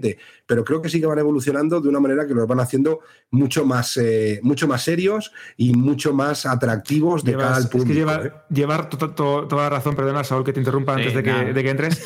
que llevas, to- llevas toda la razón porque realmente no olvidemos que este tipo de galas o que estos premios nacieron literalmente con él sentado en un sofá, con un fondo con luces de neón, unos Mountain Dew, si no me equivoco, y una bolsa de Doritos ahí pegada. Es decir, que poco a poco este hombre es verdad que tiene muchísimos defectos, que quiere ser la novia en la boda, el niño en el bautizo y el muerto en el entierro, que le encanta el protagonismo, esto sabemos cómo es, pero que algo bien ha hecho y ha hecho sin, sin lugar a dudas esta unión de toda la industria, una industria que es verdad que está eh, vamos a decirlo así, estigmatizada por una guerra de consolas, por un- una serie de problemas entre varios tipos de marcas y este hombre ha conseguido unificarla alrededor de un tipo de, de evento que, como digo, poco a poco se ha convertido en una cita muy importante tanto para los aficionados como para la propia industria. Y eso es difícil. Si es verdad que, como dice Rubén, su identidad como gala o su identidad como cita, es verdad que todavía está por pulir. Pero bueno, los Oscars tampoco nacieron de un día para otro, poco a poco, ¿eh? No, y Yo voy a además- interrumpir también a Saúl para, Vaya para manía, añadir carajo. dos cosas. Bueno, lo primero, lo primero felicitar a Saúl porque José ha dicho, estaba Pablo en la cobertura. Bueno, sí, yo estaba, pero había cuatro personas más y las personas que han protagonizado la cobertura han sido Saúl y Carlos Leiva, que han hecho un directo espectacular, el mejor directo de la historia de banda de unos Game Awards, líderes en español. Entonces, mis felicitaciones a Saúl y mis disculpas por interrumpirle, y a Carlos también, por supuesto, y a Fran y a, y a Manu, que estuvieron poniendo noticias mano a mano conmigo, que estaba un poco haciendo la crónica y subiendo los, los vídeos. Ha sido un trabajo de cinco personas a altas horas de la madrugada y dentro de la, de la legalidad, así que no, no está mal. con, con Eh, nocturnidad y alevosía, parece que vas a decir. Lo que- Oye, lo lo, que quiero de decir- mano a mano, ahí se te ha escapado un chiste, ¿eh? Lo de estuvieron mano a mano, es igual. Mano es, mano, es- sí. es tan malo que ni Fran lo contaría. Bueno, la, la cuestión es que Geoff, Geoff Keighley, al final no sé si esto es el décimo aniversario de los Game Awards, pero no son los décimo, no es el décimo aniversario de los premios de Geoff, porque antes había algo llamado los premios VGA Video Game Awards, que los hacía la cadena Spike TV, que no sé si sigue existiendo, y que los presentaba Geoff Keighley y había dos colegas más que han desaparecido. Había una chica y un chico. Eh, y esos premios se cancelaron por motivos de audiencia, por los que sean. Estaban muy vinculados a Game Trailers, una web que estaba muy bien, pero que evidentemente YouTube mató en cuanto le metió alta definición a los vídeos. Estoy contando historias del abuelo Cebolleta, pero son reales, ¿no? Entonces este es el décimo aniversario. Sí, es como la startup de Geoff Keighley y yo creo que su trabajo en el año es organizar estos premios, es mantener sus relaciones buenas con la gente, como por ejemplo Hideo Kojima, etcétera, y organizar esto que es básicamente de lo que vive. Entonces es un gran show lleno de product placement, de manera como en aquel episodio de Los Simpson eh, subliminal, liminal o supraliminal y donde se hagan unos premios que como cada vez le interesa menos a la gente porque seguramente tendrán sus estadísticas de retención, pues solo le dan protagonismo a los premios gordos, que por lo que he visto este año son los premios de categorías y el Gran Premio. De hecho, hay premios que se dan en plan listado, en plan, estos son los de los eSports, traca, estos son los creadores de contenidos, traca, porque se centra en los videojuegos. Y hasta tal punto llega su implicación personal que el tío responde a los emails, o sea, es decir, Vandal vota a los Game Awards los votos los, se consensúan entre la redacción y se envían a Game Awards y te responde Geoff Keighley en plan, muchas gracias Pablo. Quiero decir que, oye, mis respetos y mis dieces para Geoff Keighley y además está muy bien que Doritos lo siga patrocinando ya que forma parte ya de la narrativa, pues que Doritos... Del es- lore. Sí, sí, sí. Es un contenido de marca muy chulo. Pero desde luego Gio sabe desenvolverse. Un tío que logró juntar al presidente de Nintendo América, de PlayStation y de Xbox en el mismo escenario, sabe desenvolverse. El, eh, Geoff también consiguió tener la exclusiva de Half-Life Alice. Geoff, ¿eh? Fue, fue Geoff. El tío, desde luego, sabe, sabe muy bien lo que hace y también sabe que, estos premios se ven por los anuncios, no por los premios, porque si esto fuera una gala de premios como tal, tendría ayer en vez de 18.000 espectadores tendríamos 1.000 porque no lo seguiría casi nadie. Y por eso precisamente ha ido dando cada vez más protagonismo a los anuncios y menos a los premios, que incluso de ayer de categorías, el, mejor juego de rol pasó por encima, el mejor juego deportivo pasó por encima. eh, se, dieron categorías eh, que tuvieran presencia en el escenario como tal, hubo, hubo poquito. Y ayer, de los 10 de, de Game Awards, yo creo que los he cubierto todos. Y yo creo que fue la, si no fue la mejor conferencia, eh, pues cerquita se quedaba. ¿eh? A mí que se me haya hecho tan corto, quitando una parte entre la segunda y la tercera hora, que se me haya hecho tan cortos que en la primera hora se pasó volando. Y luego te pones a leer, yo que soy abuelo cebolleta y me pongo ahí, me pongo a anotar, mientras estamos en el directo, me pongo a anotar nombres en, en una chuletita para tener todos los datos a mano. Y luego miraba la lista y digo, no, no, aquí, aquí se han anunciado muchas cosas eh, muy interesantes. O sea que ha sido una, una gala completísima. Completísima, Saúl, completísima. Saúl, una pregunta, que es que ya está hay una cosa que, que ayer me, me chocó co- como positivo, ¿no? Es eh, en estos eventos así, ya no solo en esto, eh, lo hemos visto en los Goya, lo hemos visto en los Oscars, la función del presentador y sobre todo de intentar meter esas eh, chistecillos sin que molesten a nadie ni nada, eh, se ven como muy artificiales. Y ayer a mí me da la sensación de que cuadraban hasta mejor. No sé, a mí, por ejemplo, me reí mucho cuando salió el que hace de Kratos, que le pusieron, le hicieron el troleo con lo de su discurso el año pasado tan largo y dijo que este año iba a ser el discurso igual de largo que la campaña de Call of Duty, ¿no? Por ejemplo, yo eso me, me quedé flipando porque eso Sí, bueno, mejor tres aparecieron años. ahí sí, sí, algunos, que no- no algunos rostros que no les hizo. Aparecía algún rostro ahí que no les hizo ni, ni la más mínima gracia, ¿eh? Sí, pero bueno, ese- pero- ese pero- hombre ya para, para algo de Microsoft ya no va a trabajar. Bueno, pero, en- pero entraron, entraron, yo creo que cuadraron hasta más, se vieron como, eh, como menos guionados. Yo creo que ahí empieza a, a la gente a sentirse bien en este tipo de eventos, no lo ven como que, ostras, esto que es, vamos a estar allí, va, a recoger un premio o no, ya está. Pero hasta eso vi yo que el ritmo de, de- de Tito Joff, de, de- de la gente que subía y todo, estaba como, se ve como más natural, ¿no? Y eso también me gustó, porque lo hace como más, eh, más de verdad, no lo hace como tan Y guionado, ¿no? hubo, hubo menos pausas largas de, o el, contenido patrocinado fue menos descarado y de hecho entre esas pausas de anuncios eh, se coló también alguna cosa porque por ejemplo el trailer de, Sega con Set Radio, Crazy Taxi y demás llegó justo después de un bloque de anuncios y, parecía que estaba todo integrado entonces eh, te quedabas un poco despistado porque llegabas, eh, empezabas a ver unos trailers que eran anuncios descarados. yo, por ejemplo, me ponía a mirar el chat de, de nuestro canal de YouTube y demás para, para hablar con la gente y demás, aprovechando ese, ese interludio y mirabas, volvías a mirar a la pantalla y de repente, no, ojo, que aquí hay un... Aquí hay un anuncio oficial y yo creo que eso lo hace precisamente para, en futuras ocasiones, que la gente no desconecte cuando hay pausas publicitarias, porque en mitad de esa pausa publicitaria te pueden palmar directamente con un anuncio importante, como era el de Sega, que pasó quizás un poco más desapercibido de lo que debería, porque fue, fue uno de los grandes anuncios del, del evento. Pues mira, vamos a eso, si os parece, porque nos estamos quedando un poco en el continente, que está bien, ¿eh? Yo creo que como espectáculo, además no hubo ningún fallo. Eso sí, se aseguró que nos reíamos la semana pasada de qué va a hacer, va a ser grabado el programa. Entendí que era en directo, ¿eh? Nunca eh, me planteé Nunca han que, hecho un que- programa grabado, ¿no? No, no. No, no, no, no hay vale, vale. Vale, pero la semana pasada hablábamos de que por todo lo que estaba ocurriendo en el mundo, las guerras y demás, que igual podía salir alguien a, a decir algún mensaje y claro, se la jugaba. Y esta vez eh, ha sido muy notorio la, o notoria la presencia de guardaespaldas o de gente de seguridad directamente en, debajo del escenario, pero es que además eh, delante de los invitados, de los que estaban viendo la gala. Ahora si queréis lo, lo comentamos, pero vámonos directamente al contenido. ¿Qué os ha llamado más la atención? ¿Qué os ha gustado? ¿Qué, no sé, yo ya he dicho que, ah, y, se, reía de mí, que el God of War Ragnarok, eh, que salga el Valhalla ahora dentro de unos días, el 12 de diciembre, para mí ya, o sea, y además fue al principio de todo, ya con eso os prometo que estaba pensando, mira, cuando alguien dice, "Mm, yo ahora desconectaría y ya para mí la, la gala ya, ya ha cumplido su función, pues para mí es, es uno de esos puntos. Y fíjate todo lo que quedaba, pero... A vosotros, ¿qué os llamó la atención? ¿Qué os decepcionó? Grandes ausentes, como antes eh, dije. eh, bueno, lo que queráis. Hombre, yo Pues a ver, perdona que interrumpa, Saúl. Perdona que Creo que hay a una clave interna de cómo eh, interrumpir a Saúl. Creo que hay al- algo que tú no estás viendo, Saúl. contra mí. Hay algo. Bueno, no, no, es que lle- llevo un rato aquí dándole vuelta a varias ideas, ¿no? Entonces quiero soltarlas antes de que, de que las diga alguien o, que me, me interrumpáis. Eh, pues a ver, la primera sería, eh, ¿hasta qué punto se ven penalizados los videojuegos que salen los primeros de, en los primeros meses del año?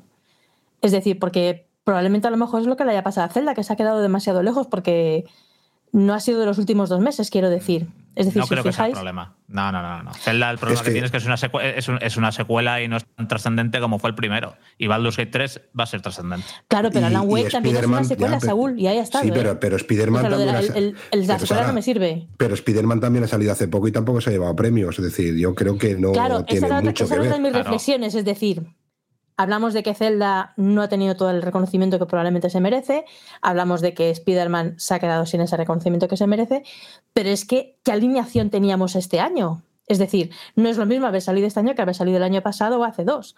Es como si de repente decimos cuál es el mejor tenista del mundo cuando estamos hablando de, de Federer, de Nadal, de Agassi, de Bjorn Borg, de Ivan Lendl y de McEnroe. Los últimos no los conocerán, quienes tengan menos de 40 años ya lo siento. Pero Sara, Sara, que Pero- está, Pero es que que- está muy pero bien. es que al que- final- Es que ha habido un Dream Team de videojuegos este Sí, año. bueno, entonces- pero los premios son que- importantes, pero lo que importante no- son los ingresos. Es decir, eh, Ya, las Rubén, compañías si tienen estamos premios hablando de los mejor. premios, no estamos hablando de ya, pero bueno, ingresos. sí, pero que las compañías no van a lanzar un título por tener más posibilidades de ganar un premio, sino No, van a claro, ganar un si no título por tener más posibilidades de que vender más. De lo que estoy A ver, a ver, a ver, a ver, una cosa, una de lo que cosa. estoy Que, hablando es de que hasta qué punto puede haberse visto penalizado un juego por esto. No de que las empresas lo hagan pensando en los, en el- los premios. A las empresas los premios le importan tres pitos, evidentemente, a no ser que te lo den a ti y entonces se supone que vendes más. Iba a Pero decir- lo de la secuela no me sirve porque ahí está Alan Wake 2 que, y Baldur's Pero Gate que- 3, pero- que también pero es es secuela, al- que han cambiado mucho, ¿vale? No Pero, puedo, ¿eh? Baldur's, Bal- eh, Baldur's Gate 3 no tiene nada, de secuela no tiene un pimiento. Alan Wake 2 es un juego que es trascendental completamente a nivel de dirección y Zelda, eh, matadme los fans de Zelda, pero Zelda es una muy buena continuación que coge y que mejora todo lo que vimos en Breath of the Wild, pero el, re- el Zelda realmente importante es Breath of the Wild, no Tears of the Kingdom. Sí, pero no sé, Entonces, a lo mejor si es- estuviera es aquí Zelda, Carlos no te es- argumentaría algo más porque Carlos lo conoce mejor. Da- Pero esa era una de las es es- reflexiones. Es que, Y es, otra de que las Zelda no es- es, no, es otro, no es un juego menor. Si fuera, si fuera al revés, si fuera Baldur's Gate al principio del año, eh, podría ser, pero Zelda, un juego de la magnitud de Zelda, no creo que le haya influido. Pero tampoco quiere nada. decir que Baldur's Gate haya ganado por haber salido en este último trimestre, porque mi otro argumento es, Baldur's Gate ha ganado el GOTY no por ser un buen juego, que lo es, sino porque ha sido todo un fenómeno. Es decir, ha sido un fenómeno que ha sobrepasado el mundo de los videojuegos. Yo aquí estoy de acuerdo con Más que Sara, es decir, juego.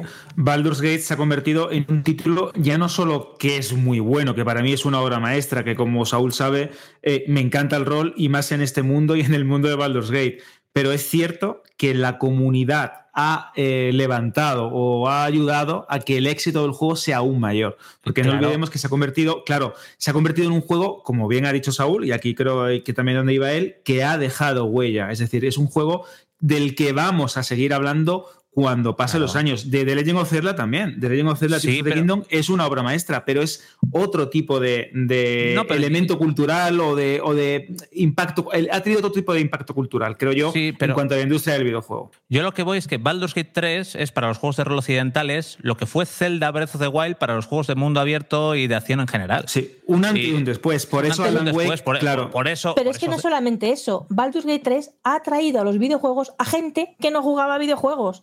Ese ha sido su gran mérito. Vale, aprovecho, aprovecho una cosa, aprovecho Sí. una cosa, que siempre he querido decirlo y nunca ha ocurrido en todas estas 11 temporadas de Vandal. Intentando hablar uno encima de otro porque no se entiende lo que está diciendo o uno o el otro, por favor, nada más. Solo quería decir eso. Hala, sigue Sara. Pues Gracias, me refería a eso, a que cuando decía que era un fenómeno que ha sobrepasado los videojuegos, me refería a que no solamente lo juega gente que juega videojuegos, que lo ha descubierto el juego, que. No, no, es que ha ido mucho más allá, es que ha salido del entorno de los videojuegos, que esos han sido los, los, los grandes méritos de algunos de los videojuegos de los últimos años. Sí, de Y hecho es que Baldur's última- Gate, perdona Sara que te interrumpa, es que también, entre muchas comillas, se ha aprovechado de cómo el rol occidental de Dungeons and Dragons y todo lo que tiene que ver con él también se ha convertido en algo muy importante culturalmente. Ha dejado de ser, entre también muchas comillas, un nicho gracias a un montón de, de retransmisiones, de reediciones de juegos, de romper tabús, si lo queremos llamar así. Critical poco a poco, Role, Roll 20 en exactamente, pandemia, Critical Role, Roll 20 en ba- Roll- Roll 20 en pandemia Exactamente, para Roll del jugar 20, online, exactamente. Todo eso ha, ha ayudado a que Baldur's Gate, que era, entre muchas comillas también, un juego de acción y rol occidental muy concreto, con un público muy concreto, que se lanzó en una época también muy específica, se haya acabado convirtiendo en el gran fenómeno que tenemos a día de hoy. También es mérito del Arian. Esto es indudablemente mérito del Arian Studios, que lo ha hecho muy bien y que ha, conseguido convertir o revitalizar una saga que ya estaba eh, olvidada o en segundo plano. Pero es que también diría- poco a poco el rol se ha convertido en algo más relevante a nivel cultural de lo que era hace 10 años, por ejemplo. Yo creo que el impacto de Baldur's Gate 3 ha sido todavía mayor porque cogió un nombre absolutamente olvidado, pero con un gran recuerdo. Y estoy convencido de que muchos de los desarrolladores del Arian Studios decidieron crear videojuegos siendo jugadores del Baldur's Gate 1 y 2 original. Entonces, más de 20 años después, lanzas la tercera parte y resulta que es la hostia. ¿Sabes? O sea, lanzas la tercera parte y es mejor que los dos anteriores. Normalmente cuando un juego vuelve tras 20 años, no suele estar a la altura de los originales. Las pocas veces que ha sucedido, salvo en cosas muy concretas como Fallout 3, que evidentemente pues, fue una revolución para Fallout, pero en otras ocasiones pues dices, joder, pues se han cargado la saga, ¿sabes? O sea, pues lo tenían muchas ganas, se han cargado la saga, pues ya que la entierren, que estaba muerta. Pero Baldur's Gate 3 resulta que, imagínate si están 20 años y lanzaron Zelda y de repente lanzan el mejor Zelda de todos los tiempos, ¿no? Pues esto es lo que ha pasado con Baldur's Gate. Sí, sí, además yo lo puedo confirmar porque el último viaje que yo hice antes de la pandemia, en febrero de 2020, fue a París para ver el primer gameplay, se supone que iba a ser un hands-on y al final fue un hands-off porque no les dio tiempo, fue para ver Baldur's Gate y dijeron justamente esto que está comentando Pablo, que ellos, había algunos que se habían dedicado a los videojuegos por Baldur's Gate y que habían pedido y rogado durante bastantísimo tiempo para que les dejaran hacer el juego y que por eso habían puesto ahí toda la carne en el asador. Y bueno, aprovecho que tengo la palabra antes de que alguien me interrumpa y hago otras dos reflexiones más. Que No, Sara, no, no, no, espera. La primera es, eh, decimos que, que Baldur's Gate 3 ha sido el gran ganador y lo ha sido evidentemente porque se ha llevado, si no recuerdo mal, cinco premios, pero ahí está Alan Wake 2, que no solamente cuenta el número de premios que te llevas, sino qué tipo de premios son. Y se ha llevado a la narrativa, dirección artística. ¿Y cuál más se ha llevado? Se ha llevado más, ¿verdad? Se ha llevado tres. Y dirección, Dirección. artística, Dirección. narrativa y dirección de juego. O sea, fijaos que tres premios, quitando el GOTI, son los tres premios más relevantes. Y se los ha Bueno, llevado Alan Wake Es que, 2. es que a nivel de dirección es, es una auténtica. es- Claro, y esto me lleva una auténtica cafrada. a una Supongo última- que estos, hará, estos premios hará también que los saquen en físico. Pues si habéis dado cuenta, los dos juegos con más premios, el, el, el GOTI y en este caso el, el que casi casi ha, ha peleado por el GOTI, son dos juegos que en principio no iban a salir en formato físico. Baldur Gate sí que salió finalmente, pero Alan Wake 2 de momento siguen diciendo que no va a tener formato físico. Algo que es extraño que un juego que tenga esos premios nadie se atreva, o nadie se atreva, no. Seguramente muchas empresas quieran, pero eh, sus desarrolladores de momento sigan diciendo que no quieren que salga en formato físico, algo que no lograrán entender y que seguramente con esto tendremos formato físico en breve de Alan Wake 2. Ojalá. Y esto me lleva a una última reflexión, y aquí pongo todo mi cariño, Y es que yo soy muy defensora de la independencia de los estudios y me, no me molesta porque es algo con es inevitable en el mercado, esto que llama la consolidación del mercado del videojuego y tal, que todos los estudios son comprados por grandes empresas, ¿no? Tencent está ahí en la mitad de los estudios del mundo. En cambio, estamos hablando aquí de dos estudios que, si no recuerdo mal, los dos siguen manteniendo independencia. Ni en Remedy ni en Larian dependen de nadie, no los ha comprado nadie, ¿verdad? Remedy casi seguro y Larian creo que no. ¿De Remedy no tenía parte de Tencent? O Pero Epic si la tienes una Bueno, parte Epi- muy Epi- pequeña, Epic pero- Games ha- Epic Games ha financiado casi todo Alan Wake 2, desde luego. Sí, pero lo mismo que 505 fa- eh, Sí, control, puede ser.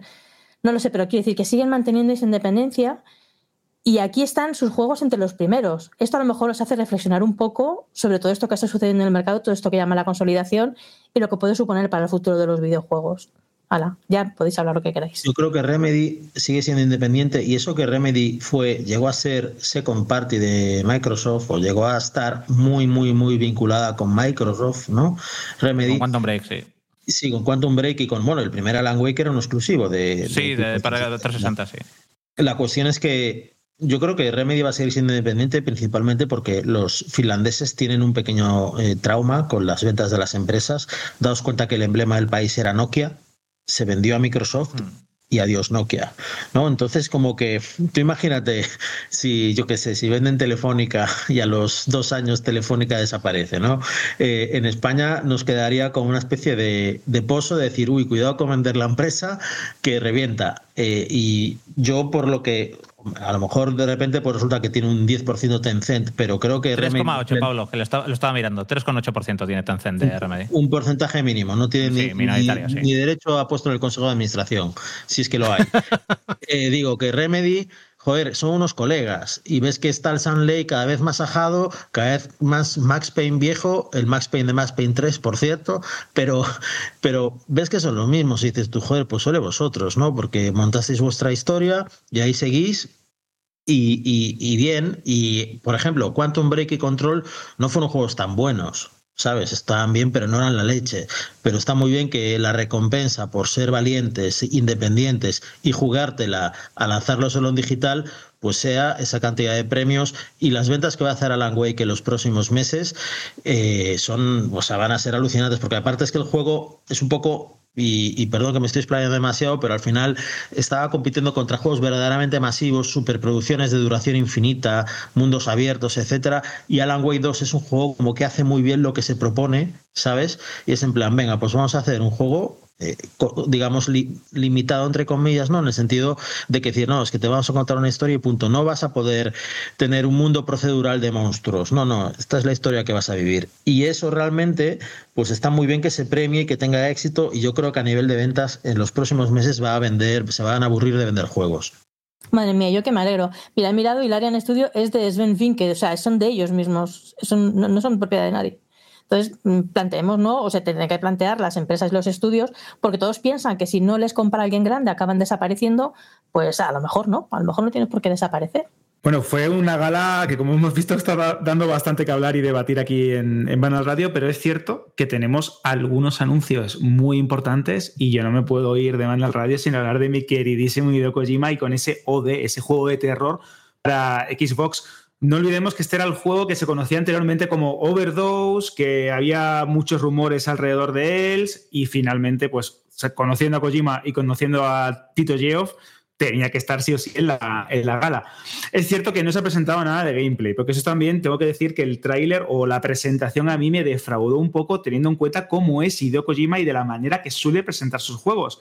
Pero sí es cierto que este motor gráfico, que era más bien como una demo técnica, que estaba basado en un Real Engine 5, con esa tecnología de nombre muy ambicioso y rimbombante como MetaHuman, con ese toque de terror para gamers y gritones. Bueno, la verdad es que a mí lo que es el anuncio, lo que es el concepto del juego en sí, me gusta bastante. Lo que no me gusta es la forma de presentarlo. Yo conociendo a Hideo Kojima, la manera en la que eh, suele eh, introducir sus juegos a la audiencia o cómo presentar conceptos de una manera más o menos eh, enigmática o incluso a veces espectacular, creo que esto se queda un poquito corto.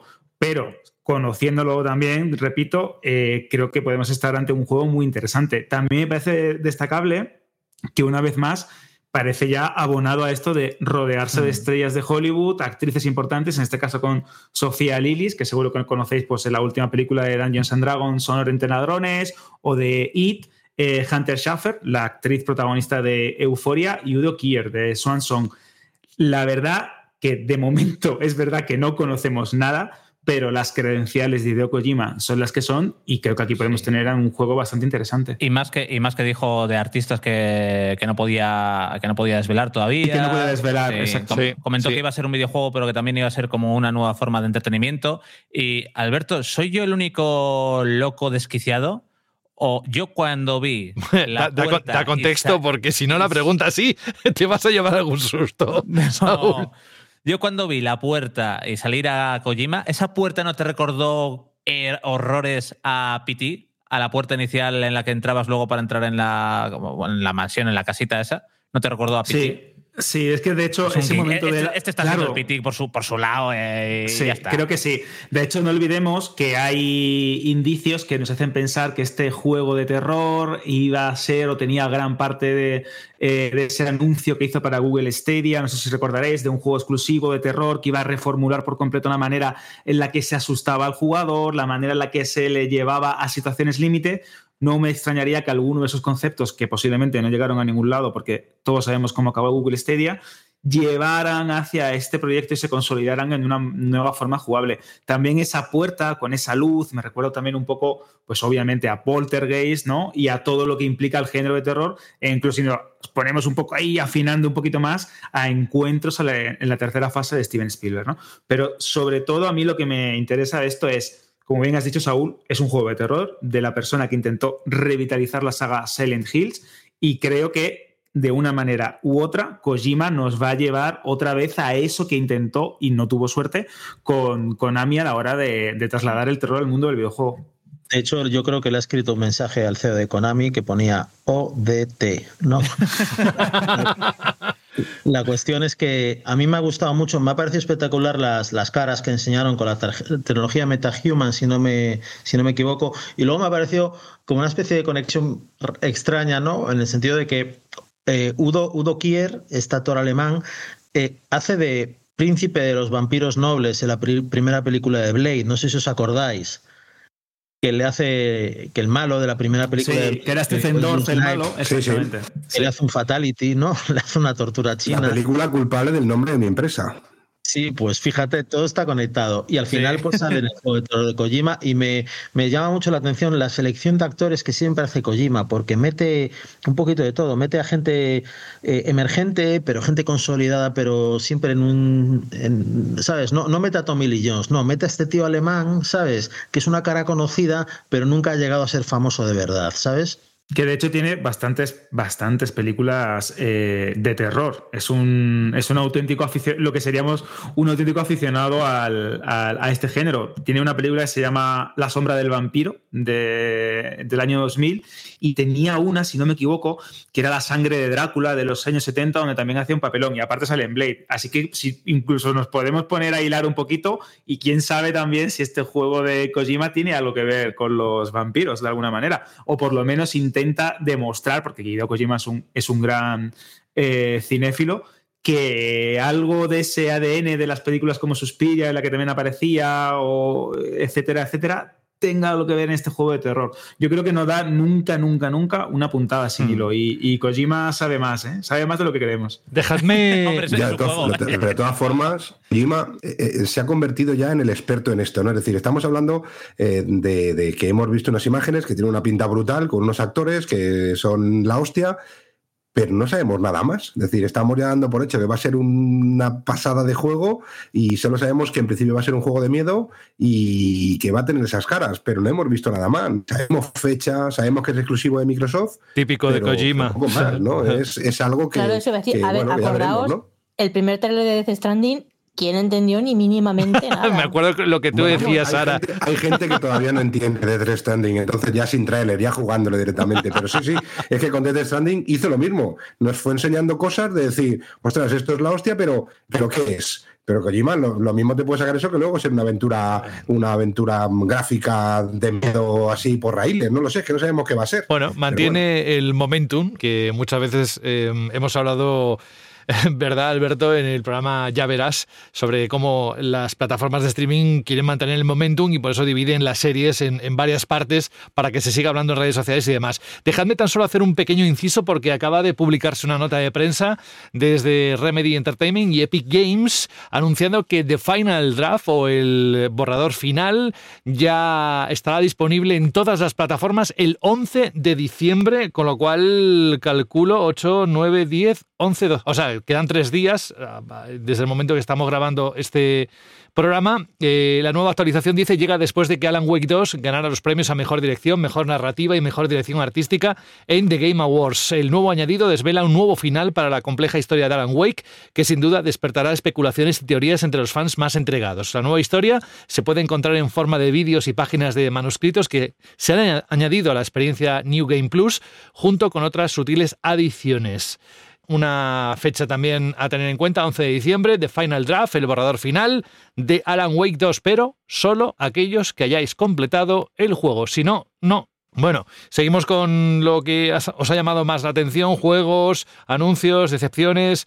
de la gala de Games bueno, Awards. Yo, yo diría... ya, ya, que estamos, ya que estamos con vampiros, eh, Blade, ¿no? Hombre, yo, eso es, es lo que, que quería ese, decir. Es que es el elefante en la cacharrería. Sí, sí. Yo. No me, no, primero que no tenía ni idea de que había algo en marcha con, con Blade. Segundo, que lo estoy haciendo Arkane, me flipa. El tráiler enseña poco, pero ya con lo que enseña, yo ya lo siento, José, sé que no se puede decir estas cosas, pero Ay. me puse muy, muy palote cuando lo vi. Bueno. Me parece, me pareció, ese tráiler me pareció brutal y yo tengo unas ganas locas de ver un poco y cómo evoluciona este, este Marvel Blade.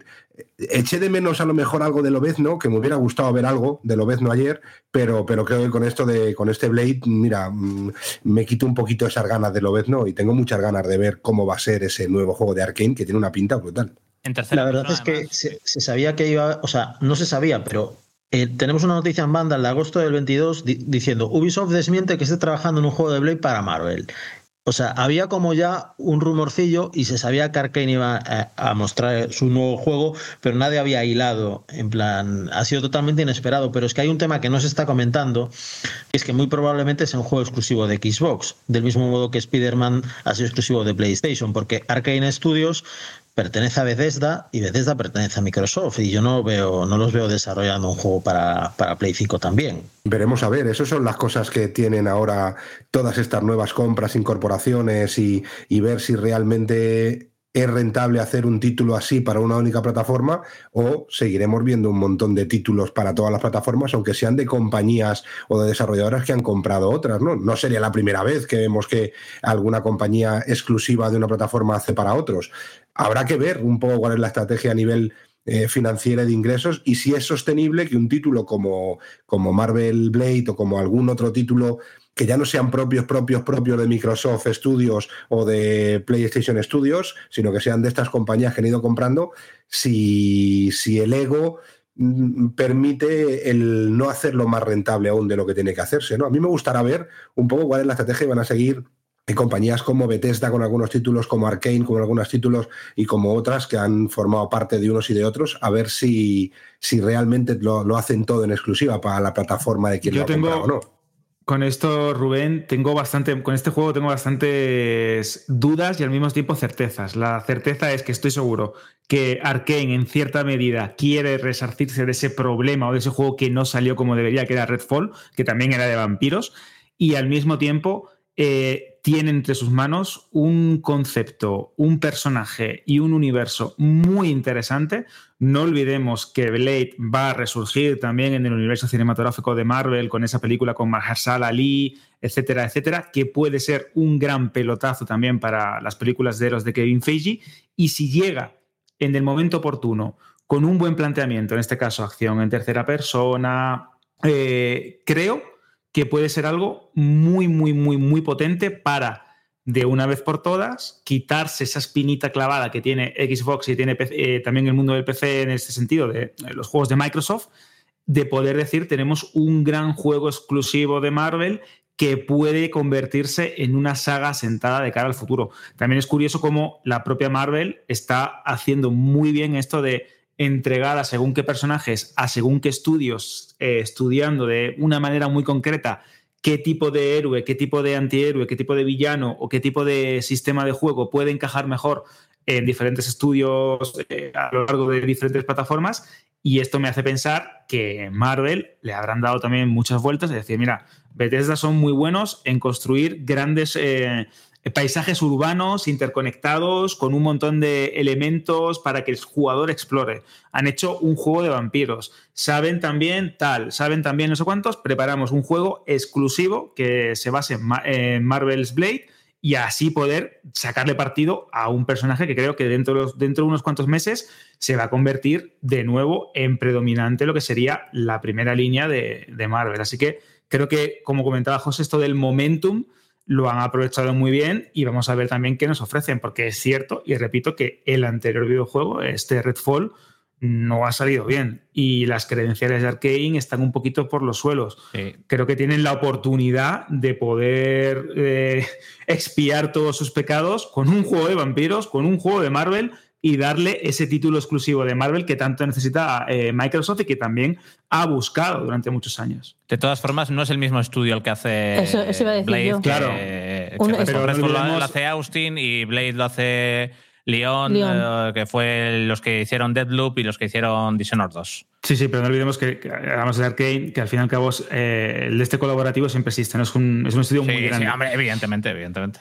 A mí, por ejemplo, algo que también eh, tenía ganas de ver ayer y que me dejó un poco frío porque seguimos sin tener fecha, segui- seguimos sin tener claro, es Hellblade 2. Eh, yo creo que es un título que es que se, está, se me está haciendo hasta un poco de bola, se me está haciendo hasta largo. Y mira que los trailers que veo me parecen brutales, y, y- pero veo el tráiler digo, joder, cómo me gusta, qué ganas tengo, pero es que no dicen fecha, no dicen nada, y es un poco ya cansino. ¿Cuántos años llevamos ya Sí, sin eh, embargo, esperando saber se algo más? ¿no? Tuvo presencia. Sí, y, porque... el, y el juego tiene una pinta brutal y el tráiler me parece alucinante y cada vez que veo viendo más cosas digo, ostras, tiene personalidad, una personalidad que es muy complicada en el sector de videojuego tener, ¿no? Algo que digas, o sea, esto es diferente, lo que hemos dicho antes de, de Alan Wake 2 y de, y de ciertos títulos que, que, que dices, son, es algo diferente, lo que ofrecen es algo diferente, pero, pero ¿cuándo? Decirnos ya cuándo. 2024 Si no, no podéis ponía tres años. el tráiler. Sí, 2024. También ponía 2023 Ya. en el último. Pero tuvo no sé, eso es presencia. lo que no me gusta. Hubo una Sí, actuación sí, musical algo y todo, o sea que... Ya, ya, muy bien, sí, pero yo quiero fecha, yo quiero saber cuándo por fin lo voy a poder disfrutar,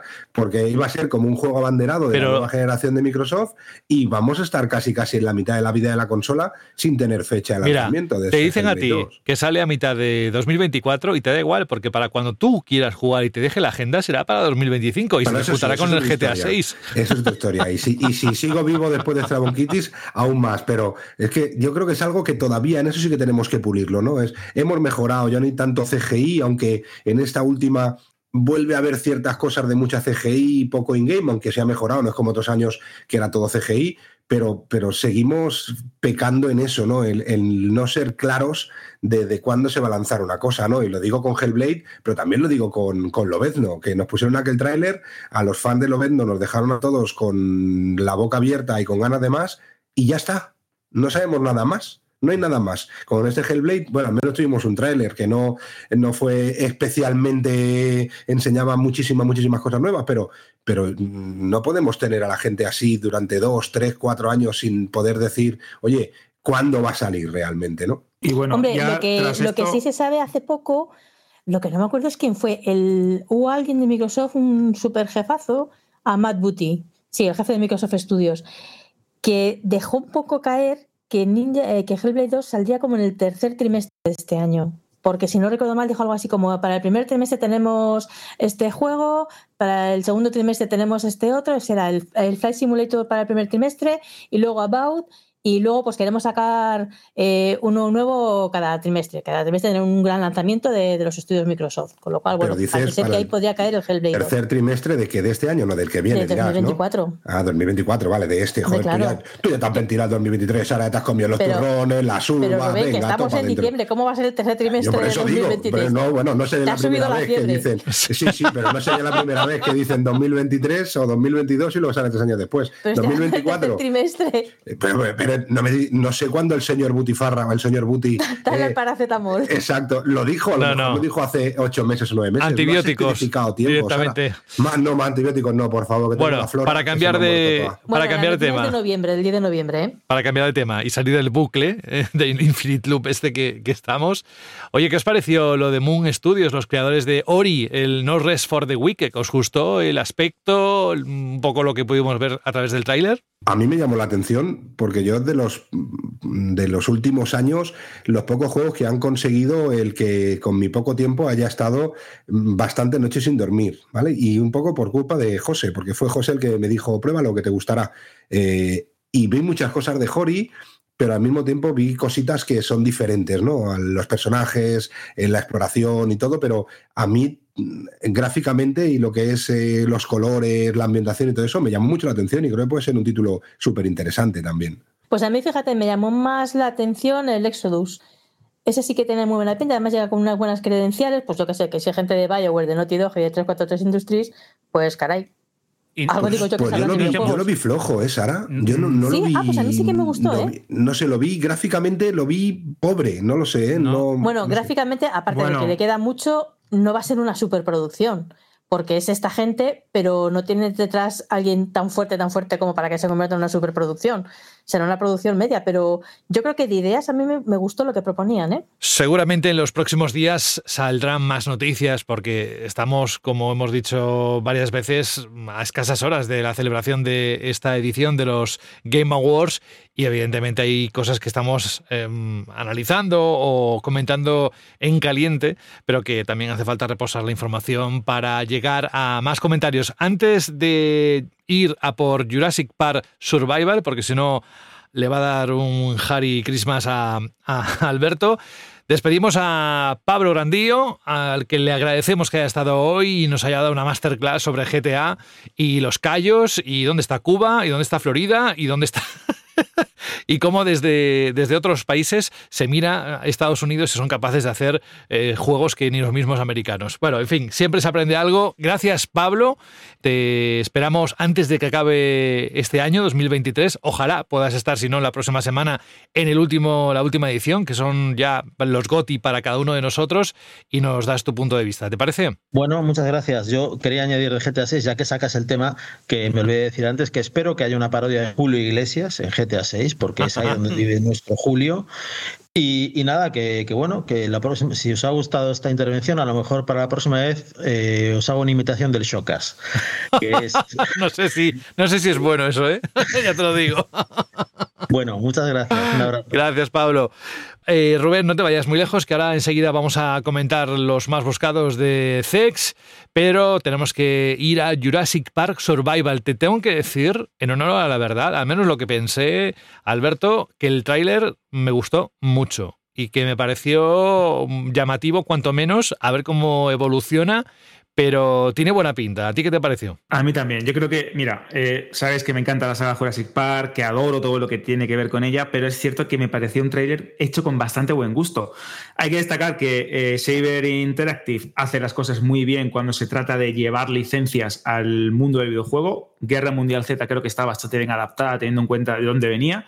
Y en este caso, un juego de acción en primera persona y aventura con gran énfasis en la supervivencia basada en lo que sería la historia justo durante los eventos de la primera película de Jurassic Park de Steven Spielberg, pues creo que está muy bien. De hecho, el tráiler es toda una declaración de intenciones. Isla Nublar, el centro de visitantes, secuencias muy míticas de la película original eh, reinterpretadas porque suceden un poco tiempo después, esa cocina, esa puerta del, del parque, ese tiranosaurio Rex que aparece justo en el momento álgido del teaser creo que puede molar. La historia también es muy curiosa porque en cierta manera me recuerda a la del juego de Telltale, porque aquí encarnamos a una, a una doctora, Maya Yoshi, que tiene que intentar evacuar eh, o salir de la isla porque no pudo ser evacuada, mejor dicho, durante los eventos de la primera película, cuando se acerca esa famosa tormenta y todos los científicos de InGen tienen que salir por patas antes de que les pille el tormentazo.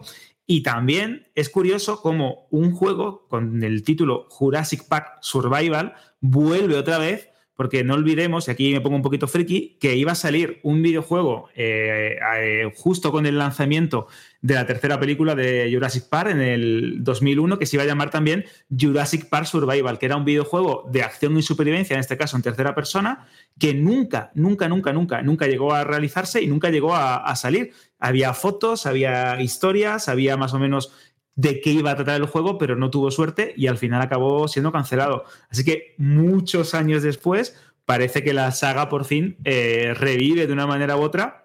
O como dirían en la segunda película, algo ha sobrevivido, como decían en, en El Mundo Perdido. Y parece, y parece que podamos tener un juego a la altura, porque es verdad que eh, Jurassic Park en los últimos años se ha abonado a lo que serían los títulos de gestión, como los de Frontier, los Evolution, y algún pequeño juego, alguna pequeña aplicación para teléfonos móviles, pero no había tenido un título de primer nivel o al menos, eh, vamos a decirlo, de corte cinematográfico como, como este. Yo estoy totalmente con unas ganas increíbles y de hecho Rubén, que también sé que es un fanático de la saga Jurassic Park, tengo muchas ganas de saber qué opina sobre el juego. A ver, yo tengo ganas, porque a mí se me, con el trailer se me juntaron dos sensaciones, ¿no? Es Jurassic Park, que me flipa, y es que yo sigo diciendo que tengo muchas ganas de un Dino Crisis, de un nuevo Dino Crisis. Esto no va a ser un Dino Crisis, pero creo que puede estar eh, cerca de la experiencia que nos dio. ¿no? Y me imagino un juego mm, de supervivencia basado en la primera parte de Jurassic Park que me pareció brutal y yo creo que es la mejor de todas. Eh, tengo ganas, yo tengo ganas de verlo y tengo ganas de más. De momento el trailer promete mucho. Habrá que ver cómo es el título, pero, pero de momento para los fans de los dinosaurios, de Jurassic Park y de los, y de los juegos de este estilo, creo que es una, una de las grandes también noticias del evento de ayer, que hubieron muchas. ¿eh? Pues sí, mira, de fondo vuelvo a poner la canción Herald of Darkness, interpretada por los All Gods of Asgard, para poner punto y final a este repaso. mm, Nada, y casi inmediato después de los Game Awards, de lo que ha sido. Ojalá la próxima semana tengamos la oportunidad de tener más noticias al respecto y comentar o matizar alguna información que vaya saliendo. Fijaos lo que nos ha ocurrido en directo, que hemos recibido la nota de prensa de la agencia de comunicación de Alan Wake 2 y nos anuncian para el 11 de diciembre ese nuevo Game Plus. En fin, que antes de decir adiós a mm, Rubén, Rubén, mire, con la música esta de fondo, que a mí me encanta la canción esta, los más buscados, así como Alan Wake 2 será uno de los juegos mm, que mucha gente esperará que salga en físico y será de los más esperados. Bueno, si vamos a CEX, el mayor especialista en electrónica y entretenimiento de segunda mano en nuestro país, ¿cuáles ahora mismo, cuáles son algunos de los artículos que están en esa lista? Por cierto, hay que decir de nuevo, lo mismo que comentamos la semana pasada, que las compras que hagáis en esta época tenéis de plazo de devolución hasta el 15 de enero. O sea que eso tenedlo en cuenta porque es interesante de, de saber. Venga. Bueno, interesante, interesante no. Yo creo que es de los únicos o la única empresa de compra y venta de productos tecnológicos seminuevos que te da esa facilidad, que es el gran problema de la Navidad muchas veces cuando vas a comprar ese tipo de cosas, ¿no? Que no sabes cuándo comprarlo eh, porque no sabes cuánto tiempo más vas a tener para poderlo devolver en el caso pues de que el producto no funcione o de que el producto no te guste o todo esto, ¿no? Y aquí Cex yo creo que se lo han currado muchísimo, ¿no? Yo también como la semana pasada eh, más que centrarnos en cuáles son los más vendidos o los más buscados, eh, vamos a centrarnos, estamos en Navidad, estamos en época de compras. Venga, ¿vale? Ya sabéis a que tu elección. Cex- Mm. Exacto, que con eh, cuando llevéis vuestros juegos o vuestros productos tecnológicos, los valorarán de la mejor manera posible y os lo darán o en efectivo lo podréis utilizar para comprar cualquier otra cosa de la tienda, ¿no? Pero como estamos en Navidad, yo quería centrarme en cositas que vamos a poder encontrar y al precio que lo vamos a poder encontrar, ¿no? Por ejemplo, la Nintendo Switch OLED, eh, la versión de Zelda con el Joy-Con dorado con caja, la podréis comprar por 330 euros. El Call of Duty Modern Warfare 3 para PlayStation 5 lo podréis comprar por 70. El WarioWare Move It para Nintendo Switch lo vais a poder comprar por 40 euros. Eh, si no queréis videojuegos y queréis otro tipo de cosas, pues podéis encontrar el Apple iPhone 15 Pro Max 256 GB titanio libre, por supuesto, a 1.450 euros. O una AMD Ryzen 9 7900X la vais a poder encontrar por 300 euros. Y estos son solo algunos de los muchísimos ejemplos que vais a poder encontrar con la gran cantidad de productos que en CEX os ofrecen para que podáis aprovechar también unos buenos precios con la calidad y la garantía que os da las tiendas CEX. Pues oye, no se puede explicar mejor. Si queréis más información, ya sabéis dónde podéis encontrarla, en su página web webuy.com o en su app que tiene, siempre lo decimos porque me parece muy llamativo, dos, más de dos millones de usuarios registrados eh, y seguro que esta información se queda desactualizada, habrá más. Y mira, ya acaba la canción y nos vamos a la Shirley Pregunta, pero antes de irnos a la Shirley Pregunta, quiero agradecerte, Rubén, el esfuerzo hoy de estar con nosotros con esa bronquitis y no has querido perderte pues un programa, la verdad que ha sido muy especial y me ha encantado especialmente por, mm, valga la redundancia, porque han salido, bueno, conversaciones y reflexiones muy, muy interesantes de escuchar. Así que un abrazo, ponte bueno, mm, eh, al menos de salud, eh, lo otro es imposible y hasta la próxima semana. Pues nada, muchas gracias. El placer, como siempre, ya digo que es mío. Ya estoy casi al límite, ya tengo que ir medio gritando para tener, para tener voz. Mi mujer estará contenta hoy porque no podrá hablar nada, entonces no tendrá que escucharme. Eh, todos son ventajas, ¿eh? depende de para quién. Y, y nada, sí, estaremos bien y la semana que viene, pues más, mejor y más bonito, ¿no? Sí, que nos quedan dos programas. Gracias, amigo. Y seguimos, pero mira, Alberto, vamos a hacer una cosa. Como nos queda la Shirley pregunta, vamos también a dar las gracias a Sara Brondo y a Saúl González que nos han acompañado y tienen compromisos. Vamos a quedarnos tú y yo con la última parte del programa, que son las respuestas a precisamente una pregunta muy ligada a uno de los contenidos que hemos tocado hoy. Así que Sara y Saúl, vamos a empezar por Sara. Sara, muchas gracias. En unos días volvemos a escucharnos, ¿vale? Pues sí, muchas gracias a vosotros. Ha sido como siempre un placer tremendísimo estar aquí. La semana que viene no vengo porque estoy en la Big Conference de Bilbao, Ah, entrevistando a bueno. gente muy interesante. Ojalá, si no, ya veremos, te grabo un corte o lo que sea para que estés en los GOTI, en el último programa, y puedas decirnos en un año tan especial, tan importante, tan lleno de buenos juegos, cuáles han sido para ti los, los que más tienes en tu lista de preferidos, ¿vale? Pues ya lo vemos. Venga, un abrazo muy grande para todos. Chao. Y Saúl González, nada, no pases mucho frío, disfruta de estos días, espero que de descanso y un gran abrazo, amigo. Venga, un abrazote, chao.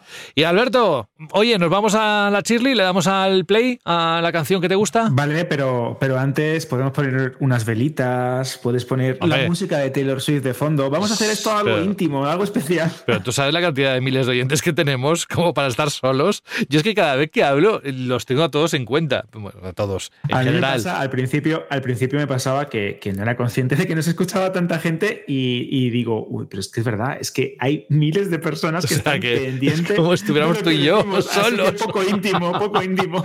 Todo lo contrario, que se sume todo el mundo a la fiesta.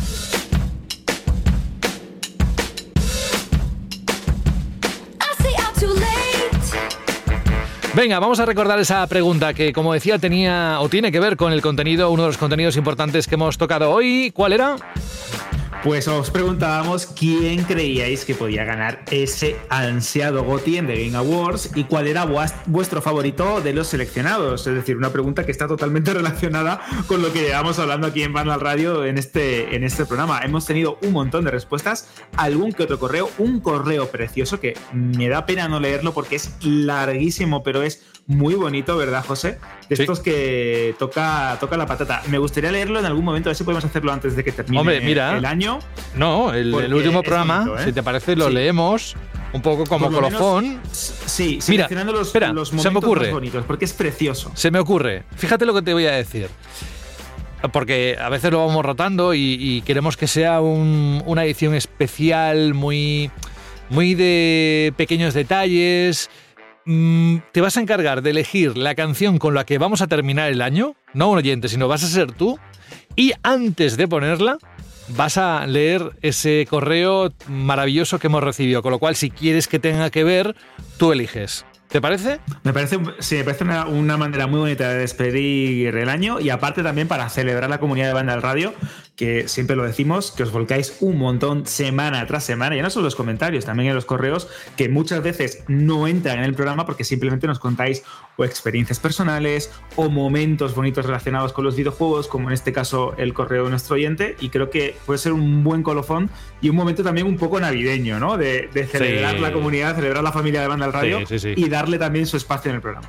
Es que eh, cuando leemos frases tipo me habéis ayudado a soportar un periodo muy duro, me hacéis mucha compañía en unos momentos que he pasado mm, recientemente eh, de soledad, o vamos, es que cada palabra de esas ya merece la pena mm, todos los esfuerzos que se puedan hacer, esos y más que se puedan hacer para realizar un programa como, como Banda en Radio cada semana y además con sesión doble porque dividimos el contenido, ya sabéis, en Ya Verás con las plataformas de streaming y los estrenos eh, tanto en esas como en el cine. Venga, vamos a... Oh, por cierto, te va a sorprender DJ Net porque ha grabado un audio que no has podido escuchar y que, mm, bueno, ahora vamos a arrancar, pero vamos a, si quieres leer algún comentario, eh, tú, como siempre, marcas el ritmo.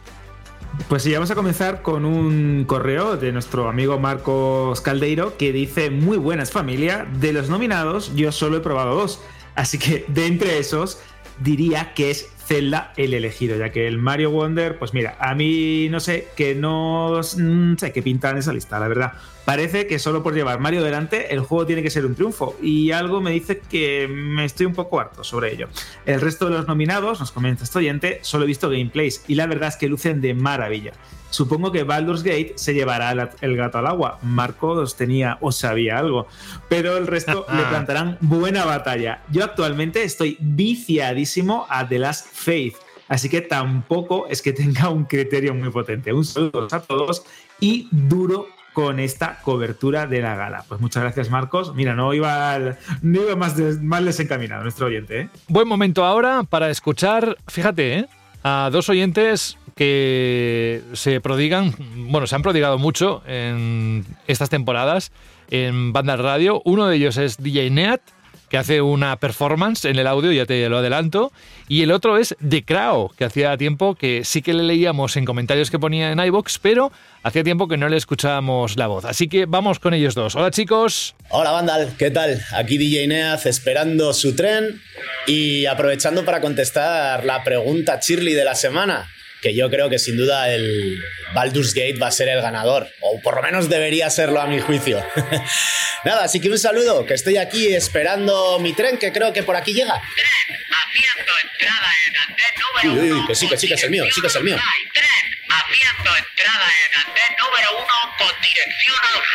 ¡Que le den a los Game Awards! ¡El tren del hype del GTA 6 está aquí! Buenas amigos de Vandal, aquí de nuevo The Crowd, que hace mucho que no mande un audio, pero bueno, los Game Awards lo merecen. Yo voy a dividir el tema en tres apartados. Eh, el que yo creo que va a ganar eh, a juego del año va a ser Baldur's Gate 3. El que me gustaría que ganase Alan Wake 2, porque soy un fanboy de Remedy, me encanta mm, su franquicia, también Alan Wake. Y voy a hacer una mención especial como gran olvidado a juego del año, que es Hi-Fi Rush, que en un año con tantas secuelas, con tanto remake, es una IP nueva que a mí me encantó, me dejó maravillado y que me gustaría haber visto ahí arriba, pero bueno, espero que gane en alguna otra categoría. Así que nada, un abrazo y hasta otra. El tren del hype ha salido y nos hemos subido todos además. Además, de verdad, creo que, que ese tren está ahora mismo como los trenes estos que se ven en la India, que están atiborrados de pasajeros con la gente subida encima de los tejados. La locomotora Pues, casi en, el- en la, la chimenea, si es que, si es que así hay. Estamos, así estamos con, con Gran Theft Auto. Tenemos otro comentario en iBox de Juan Car que dice: Buenas vándalos. Pues aunque no sea un remake, le tenía mucho cariño al Resident Evil 4 original. Y este, aunque sea casi lo mismo, pero con gráficos mejorados, me ha gustado muchísimo y era mi goti. Pero ha sido probar la semana pasada Alan Wake 2, del cual no esperaba nada, y es que me ha volado la cabeza. Narrativamente es una auténtica maravilla. Tiene una buenísima banda sonora, una ambientación, gráficamente, etcétera. Me parece súper redondo. Luego es que hace cosas loquísimas, como eso del musical, que para quien lo haya jugado sabrá a lo que me refiero. Zelda también lo veía como un candidato al GOTI, pero es que viniendo del anterior, pues no me ha sorprendido tanto, aunque me haya gustado. Y me ha pasado igual con Spider-Man 2. Super Mario Wonder, pese a que es muy bueno, no lo veo GOTI, la verdad. Y Baldur's Gate 3 lo tengo comprado, pero me da mucha pereza meterme en un juego con tantas horas y me lo estoy reservando. Juancar, métete con Baldur's Gate, ya que has terminado Alan Wake 2 y quieres mucho Resident Evil 4, métete a Baldur's Gate, tu vida va a cambiar, te lo digo desde ya. Para bien, ¿eh? Hay que aclararlo. Para bien, para Ah, bien, vale, para vale, bien, para bien. porque es verdad que es un, es un juego que creo que, eh, como hemos dicho antes en el programa, marca un, marca un antes y un después en el género del rol occidental y aparte tiene una historia muy buena y algunas mecánicas que como eh, ya comenté incluso en el análisis que hicimos de la versión de PS5, de la que me encargué yo, eh, para mí eh, so- es muy difícil volver a otro juego de rol después de haber probado Baldur's Gate 3, con todo lo que implica. Bueno. ¿Quieres seguir leyendo algún comentario? ¿Quieres escuchar a Samuel Israioli? Vamos a pasar con los audios y ya termino con un par de comentarios que también nos dejaron nuestros oyentes Isaías, Luku y Linquito eh, en iVoox. Es verdad que tenemos muchos más, pero desgraciadamente pues no podemos estar, no podemos contarlos todos. Escucha atentamente al último audio, el de Oli, que como nos contó que había sido padre, ahí nos da alguna pista de que eso no ha cambiado. Vamos, que cómo va a cambiar, ¿no? Pero que está muy metido en el rol de padre. Vamos primero con Samuel, Isra y Oli. Hola chicos. Hola equipo de Vandal, ¿cómo están? Saludos desde México, aquí Samuel, participando en la última cheerlead de- del año. Antes que nada quiero, quiero decir que qué sorpresas ha sido esta temporada, son unos cambios geniales. Jorge ahí siendo el host del programa, José también dando sus reviews como, como con los demás. Ha sido un switch de papeles muy interesante. Pero bueno, contestando a la cheerlead, la verdad es que esperaría y me gustaría que ganara Baldur's Gate, porque así como cuando ganó Elder Ring creo que da mucha vis- visibilidad a, distintos juegos y creo que permite que la industria se, se oriente a, a nuevos estilos de, de videojuegos y pues que salgamos ganando todos, ¿no? Sigan haciendo muy bien, felices fiestas y hasta luego. Hola, vándalos. Aquí Israel, una semanita más desde Bilbao. Eh, he estado enfermo, sin voz, no he podido mandaros el audio antes. No sé si esta respuesta entrará en la pregunta de esta semana. Pero bueno, aquí va. Mis favoritos del año serían el Baldur's Gate 3 y el Alan Wake 2. Considero que este año ha habido mucho nivel y que todos son merecedores. Pero pienso que como juegos de esta generación de consolas, solo son esos dos. El resto podían haber salido en consolas de anterior generación y por eso los nomino a mis juegos favoritos. Pues nada, chicos, un saludito desde Bilbao y a cuidarse. Agur. Buenas chicos y chicas de banda, aquí Oliver una vez más. Pues me parece que el GOTY este año ya está como aquel que dice cantado. O Alan Wake 2 o Baldur's Gate 3, no sé. Son los más nominados y los que más cantados llevan. Porque me, parece súper feo y horrendo, vamos, desde mi punto de vista, que un, un GOTY se lo llevara un remake. Vamos, eso para mí es inaceptable, pero bueno. En fin, que si por ganar me gustaría que ganara el, el Zelda el Tears of the Kingdom, porque vamos, me parece, eh, para destacar un poco, que Nintendo se lleve algún cote, que me parece que hace unos cuantos años que no se lleva nada. Venga chicos, un abrazo. Pues no, fue Baldur's Gate, pero has escuchado al bebé de fondo. Sí, eh, de hecho estaba tosiendo, ¿no? Creo. Sí. ¡Qué gran padrazo! ¡Oli! Y gracias, ¿eh? A Samuel desde México, Isra desde Bilbao y Oli, que nos ha dejado, em, Oli, ese, ese especial, es como un huevo de Pascua, ¿sabes? Es, te voy a contestar, pero le voy a añadir un, un- un sonido de fondo para que, para que os acordéis que, que mi faceta de padre está ahí. Así que nada, felicidades y felices fiestas a todos, desde luego. Ya tendremos más tiempo para, para decirlo en los próximos programas. Y vamos con ese último comentario escrito que tienes por ahí. ¿Correos tienes alguno o los has leído ya? Eh, lo he leído ya y también tenemos el correo que tenemos que leer de forma. de Ah, forma vale. O sea que el de ahora. Ah, Claro. no, tú dices el otro. No, digo, el de ahora es un comentario de iBox, ¿no? Sí, son, son comentarios de iVoox. Ah, vale, vale. El de Isaías, el de Isaías Luku, que dice: Buena, hola Peña. Bueno, en cuanto a la Chile pregunta, os diré que, en el, que el último juego que me he descargado de las ofertas de fin de año de la Store es el propio Alan Wake y pone puntos suspensivos el 1. Así que como no he jugado a ninguno de los nominados ni jugaré hasta 2026 cuando bajen a los 40 euros más o menos, pues os propongo una categoría POTI, Presenter of the Year, y mi voto va para José de los Cacharritos porque tela el programa que te has marcado estando en un estado de salud, atención a esto, cercano al del francotirador No, hombre, de no. Metal No Gear estaba Solid 3. tanto. No, no. Pues, ¿qué madre va? mía, me encanta. Porque esto de que José estaba muy malito, como que se ha convertido en una tendencia en los últimos comentarios del, del último programa colgado en iVox. Todo el mundo diciendo, madre mía. Parecía más de lo que era, Está ¿eh? resfriado. No, no, si estoy resfriado de verdad, os aseguro que me quedo sin voz y es imposible que, que pueda hacer el programa. A veces lo ha hecho Jorge precisamente y yo a los mandos porque, porque no podía hablar. Y ya para finalizar tenemos el de Linkito. Es verdad que Mike CD y otros oyentes también han dejado su comentario. Podemos terminar esta, esta edición con el de Linkito, que dice, buenas, mandalorianos, soy un oyente habitual del programa y he de confesar que tiro, entre comillas, hacia Nintendo y escucho otro podcast, otros podcasts que se centran más en la compañía japonesa, aunque me gusta escuchar el vuestro para estar bien informado del mundo de PlayStation y Xbox. Además, os digo que yo era más participativo hace unos dos o tres años, en la última edición de la cacería, porque los premios me motivaban, lógicamente. Por último, deciros de que mi goti sería Pikmin 4, aunque no va a ser, obviamente, yo apostaría por Baldur's Gate 3. Un saludo y ah, felicidades por esos 20 añazos y también os felicito, os felicito las fiestas, que juguéis mucho. Nos ponía Linkito en iVox. Pues otra vez, felices fiestas. Es que ahora empieza la época, entramos durante unas cuantas semanas en Feliz Navidad. Qué época, Dios mío. Bueno, eh, a ver, broma, eh, me gusta, me gusta la Navidad. Hay gente que la odia, hay gente que le da igual, pero bueno, yo, mira, todo lo que sea alegría, color y que nos vayamos un poco de los problemas que hay en el, en el día a día o en, a nivel mundial, pues ya, aunque sea solo por unos momentos, que nos dejen ser felices, ¿no? Como cuando hacemos el programa de Bandas Radio y espero que para vosotros cuando lo escucháis. Vale, pues eh, quédate con el pensamiento de la pregunta que vas a lanzar la próxima semana, aunque decía un Samuel que era la última, la chirri última. No, queda otra, ¿no? Queda otra pregunta, la próxima semana me parece. ¿Verdad? Claro, la, la- la de la semana que viene, que la leeremos y luego ya tendremos el último programa, el de los Y ya está. Y ahí no. Bueno, si quieres lanzar una pregunta para que luego la respondan el 2024, cuando volvamos, que tenemos fecha ¿eh? de vuelta, pues eh, como tú quieras. Eso te lo dejo a tu elección. Vale, pues nos queda nada, tan solo decir adiós. Una canción muy interesante que nos propone David, pero antes. Zex tiene un mensaje. En lo profundo de tu cajón se escucha la voz de un triste móvil muerto de asco. ¿Qué será de mí ahora que nadie me quiere?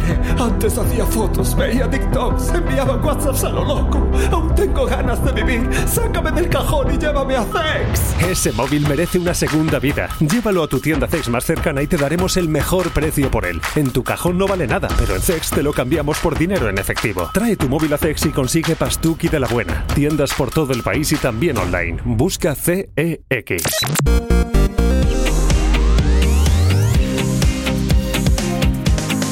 Alberto. ¿Cuál es la pregunta? ¿Cuál es la pregunta? ¿Cuál es la pregunta? Pues mira, creo que es una pregunta doble, porque por primera vez en muchos programas vamos a añadirle una Cheerly DLC, que hace tiempo que no lo hacemos ninguna. Venga. La primera de las preguntas, la más obvia, la pregunta chill de la semana que viene es ¿qué anuncios, qué trailers, qué valoración del show de Geoff nos hacéis? Es decir, ¿qué os ha parecido de Games Awards 2023? ¿Cuáles son los anuncios? ¿Cuáles son los trailers? ¿Qué os ha parecido la gala eh, en términos generales?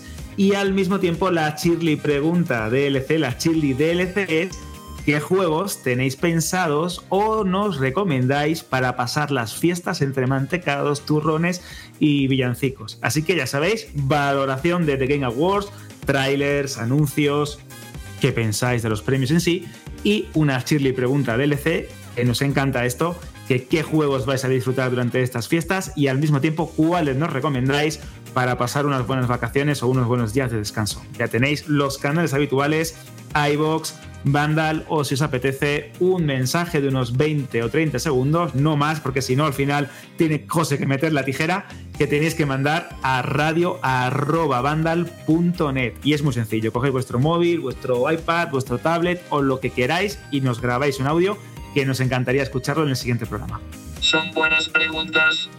La inteligencia artificial está recopilando los datos y parece que todo encaja. Gracias por tus propuestas, Alberto. José se ha tenido que marchar un momento, ahora vuelve. Subo música. Nada, que, le he dejado un momento. Mm, mientras estabas contando esto y, se nos ha colado la inteligencia artificial del programa. Bueno, em, que Alberto, tonterías no faltan, ya sabes. Que un abrazo muy grande, la próxima semana más y gracias por estar un ratito con nosotros y contarnos todo lo que hoy, además, de una forma bastante activa, has estado en esta edición. ¿eh? Hombre, es que estamos hablando de una edición con The Game Awards, una edición. Con el GTA donde hemos tenido 6, un- el tráiler. GTA 6, que es algo que llevábamos esperando años. Siempre lo decíamos, ¿será esta la temporada en la que vamos a ver los primeros indicios de GTA? ¿Será la.? Pues mira, al final sí ha sido, ¿no? Después de tanto mentar a la bicha, al final ha acabado apareciendo. Buah, el, Y el programa que se ha perdido Jorge. ¿eh? Exactamente, al mismo, de hecho me estaba escribiendo hace poco diciendo, oye, ¿qué, qué, qué tal? ¿Estás hablando de los de Game Awards? Efectivamente, estamos hablando de Game Awards, pero es que también, José, hemos tenido un tráiler de un juego de Jurassic Park, es que estoy muy contento, es que... Es que, son Que además no contabas con él, ¿no? Tú no sabías No, no, nada de él. Nada, nada, este juego me ha pillado por completo desprevenido, que estábamos hablando de que si un nuevo juego de Hideo Kojima, que siempre es algo que me gusta, un nuevo juego de la saga GTA que también me flipa, pero es que encima tenemos un título de, de Jurassic Park, no sé, ¿qué, qué, qué más se podría haber redondeado? Pues, Pues no sí. sé, un juego de, de Star Wars o algo, ¿no? Pues ya no, no se puede, no se puede romper tanto, ¿no? La saca de los deseos. Pues un abrazo, amigo. Hasta dentro de unos días, ¿vale? Hasta la semana que viene, José. Nos oímos. Adiós. Adiós. En el caso de Alberto son menos días, porque él y yo hacemos después el programa de Ya Verás y nos toca una edición dentro de nada.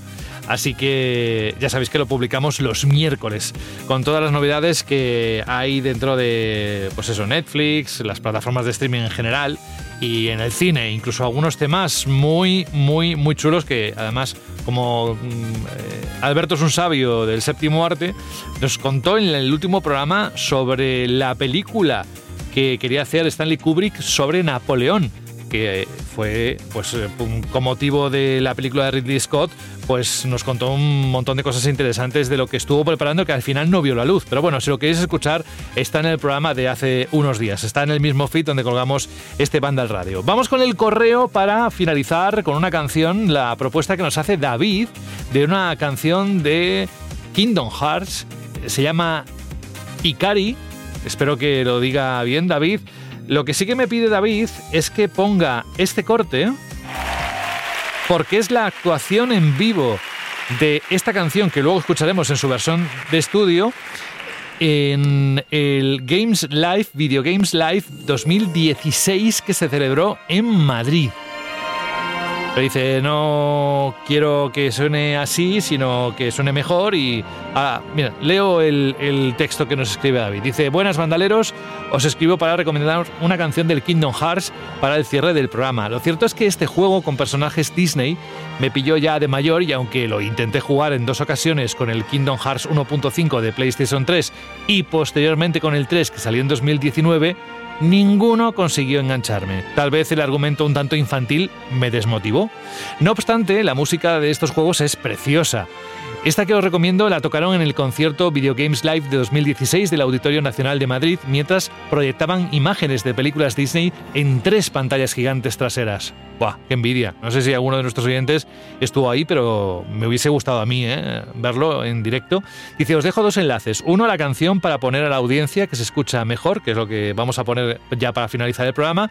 Y el otro es un vídeo de aquel día del, del directo del Auditorio Nacional de Madrid para que por lo menos eh, el equipo de Banda al Radio, los oyentes, si no pudieron ir, que bueno, que puedan apreciar lo emotivo que fue el evento. Hombre, pues tal y como lo has escrito y lo que estamos escuchando de fondo, la verdad es que tuvo que serlo. Dice, para cerrar el correo, espero que la disfrutéis tanto como yo. Un abrazo. Otro para ti, David. La música es de Hikaru Utada, Kingdom Hearts, Ikari, y lo vamos a poner en versión orquesta instrumental ahora en los próximos segundos. Antes dejadme decir que muchísimas gracias por elegirnos cada semana y que os mando un abrazo muy fuerte, felices fiestas, por si no volvemos a escucharnos por la razón que sea hasta el próximo año. Lo digo por vosotros, ¿eh? el programa la próxima semana espero hacerlo. No, no estoy diciendo nada, simplemente que igual por, pues tenéis alguna ocupación o algo os impide escucharlo y lo escucháis más tarde, ¿vale? Que vaya por delante mis felicitaciones y que paséis una Navidad estupenda con los vuestros. Aquí está la canción y en unos días volvemos a escucharnos. Un abrazo.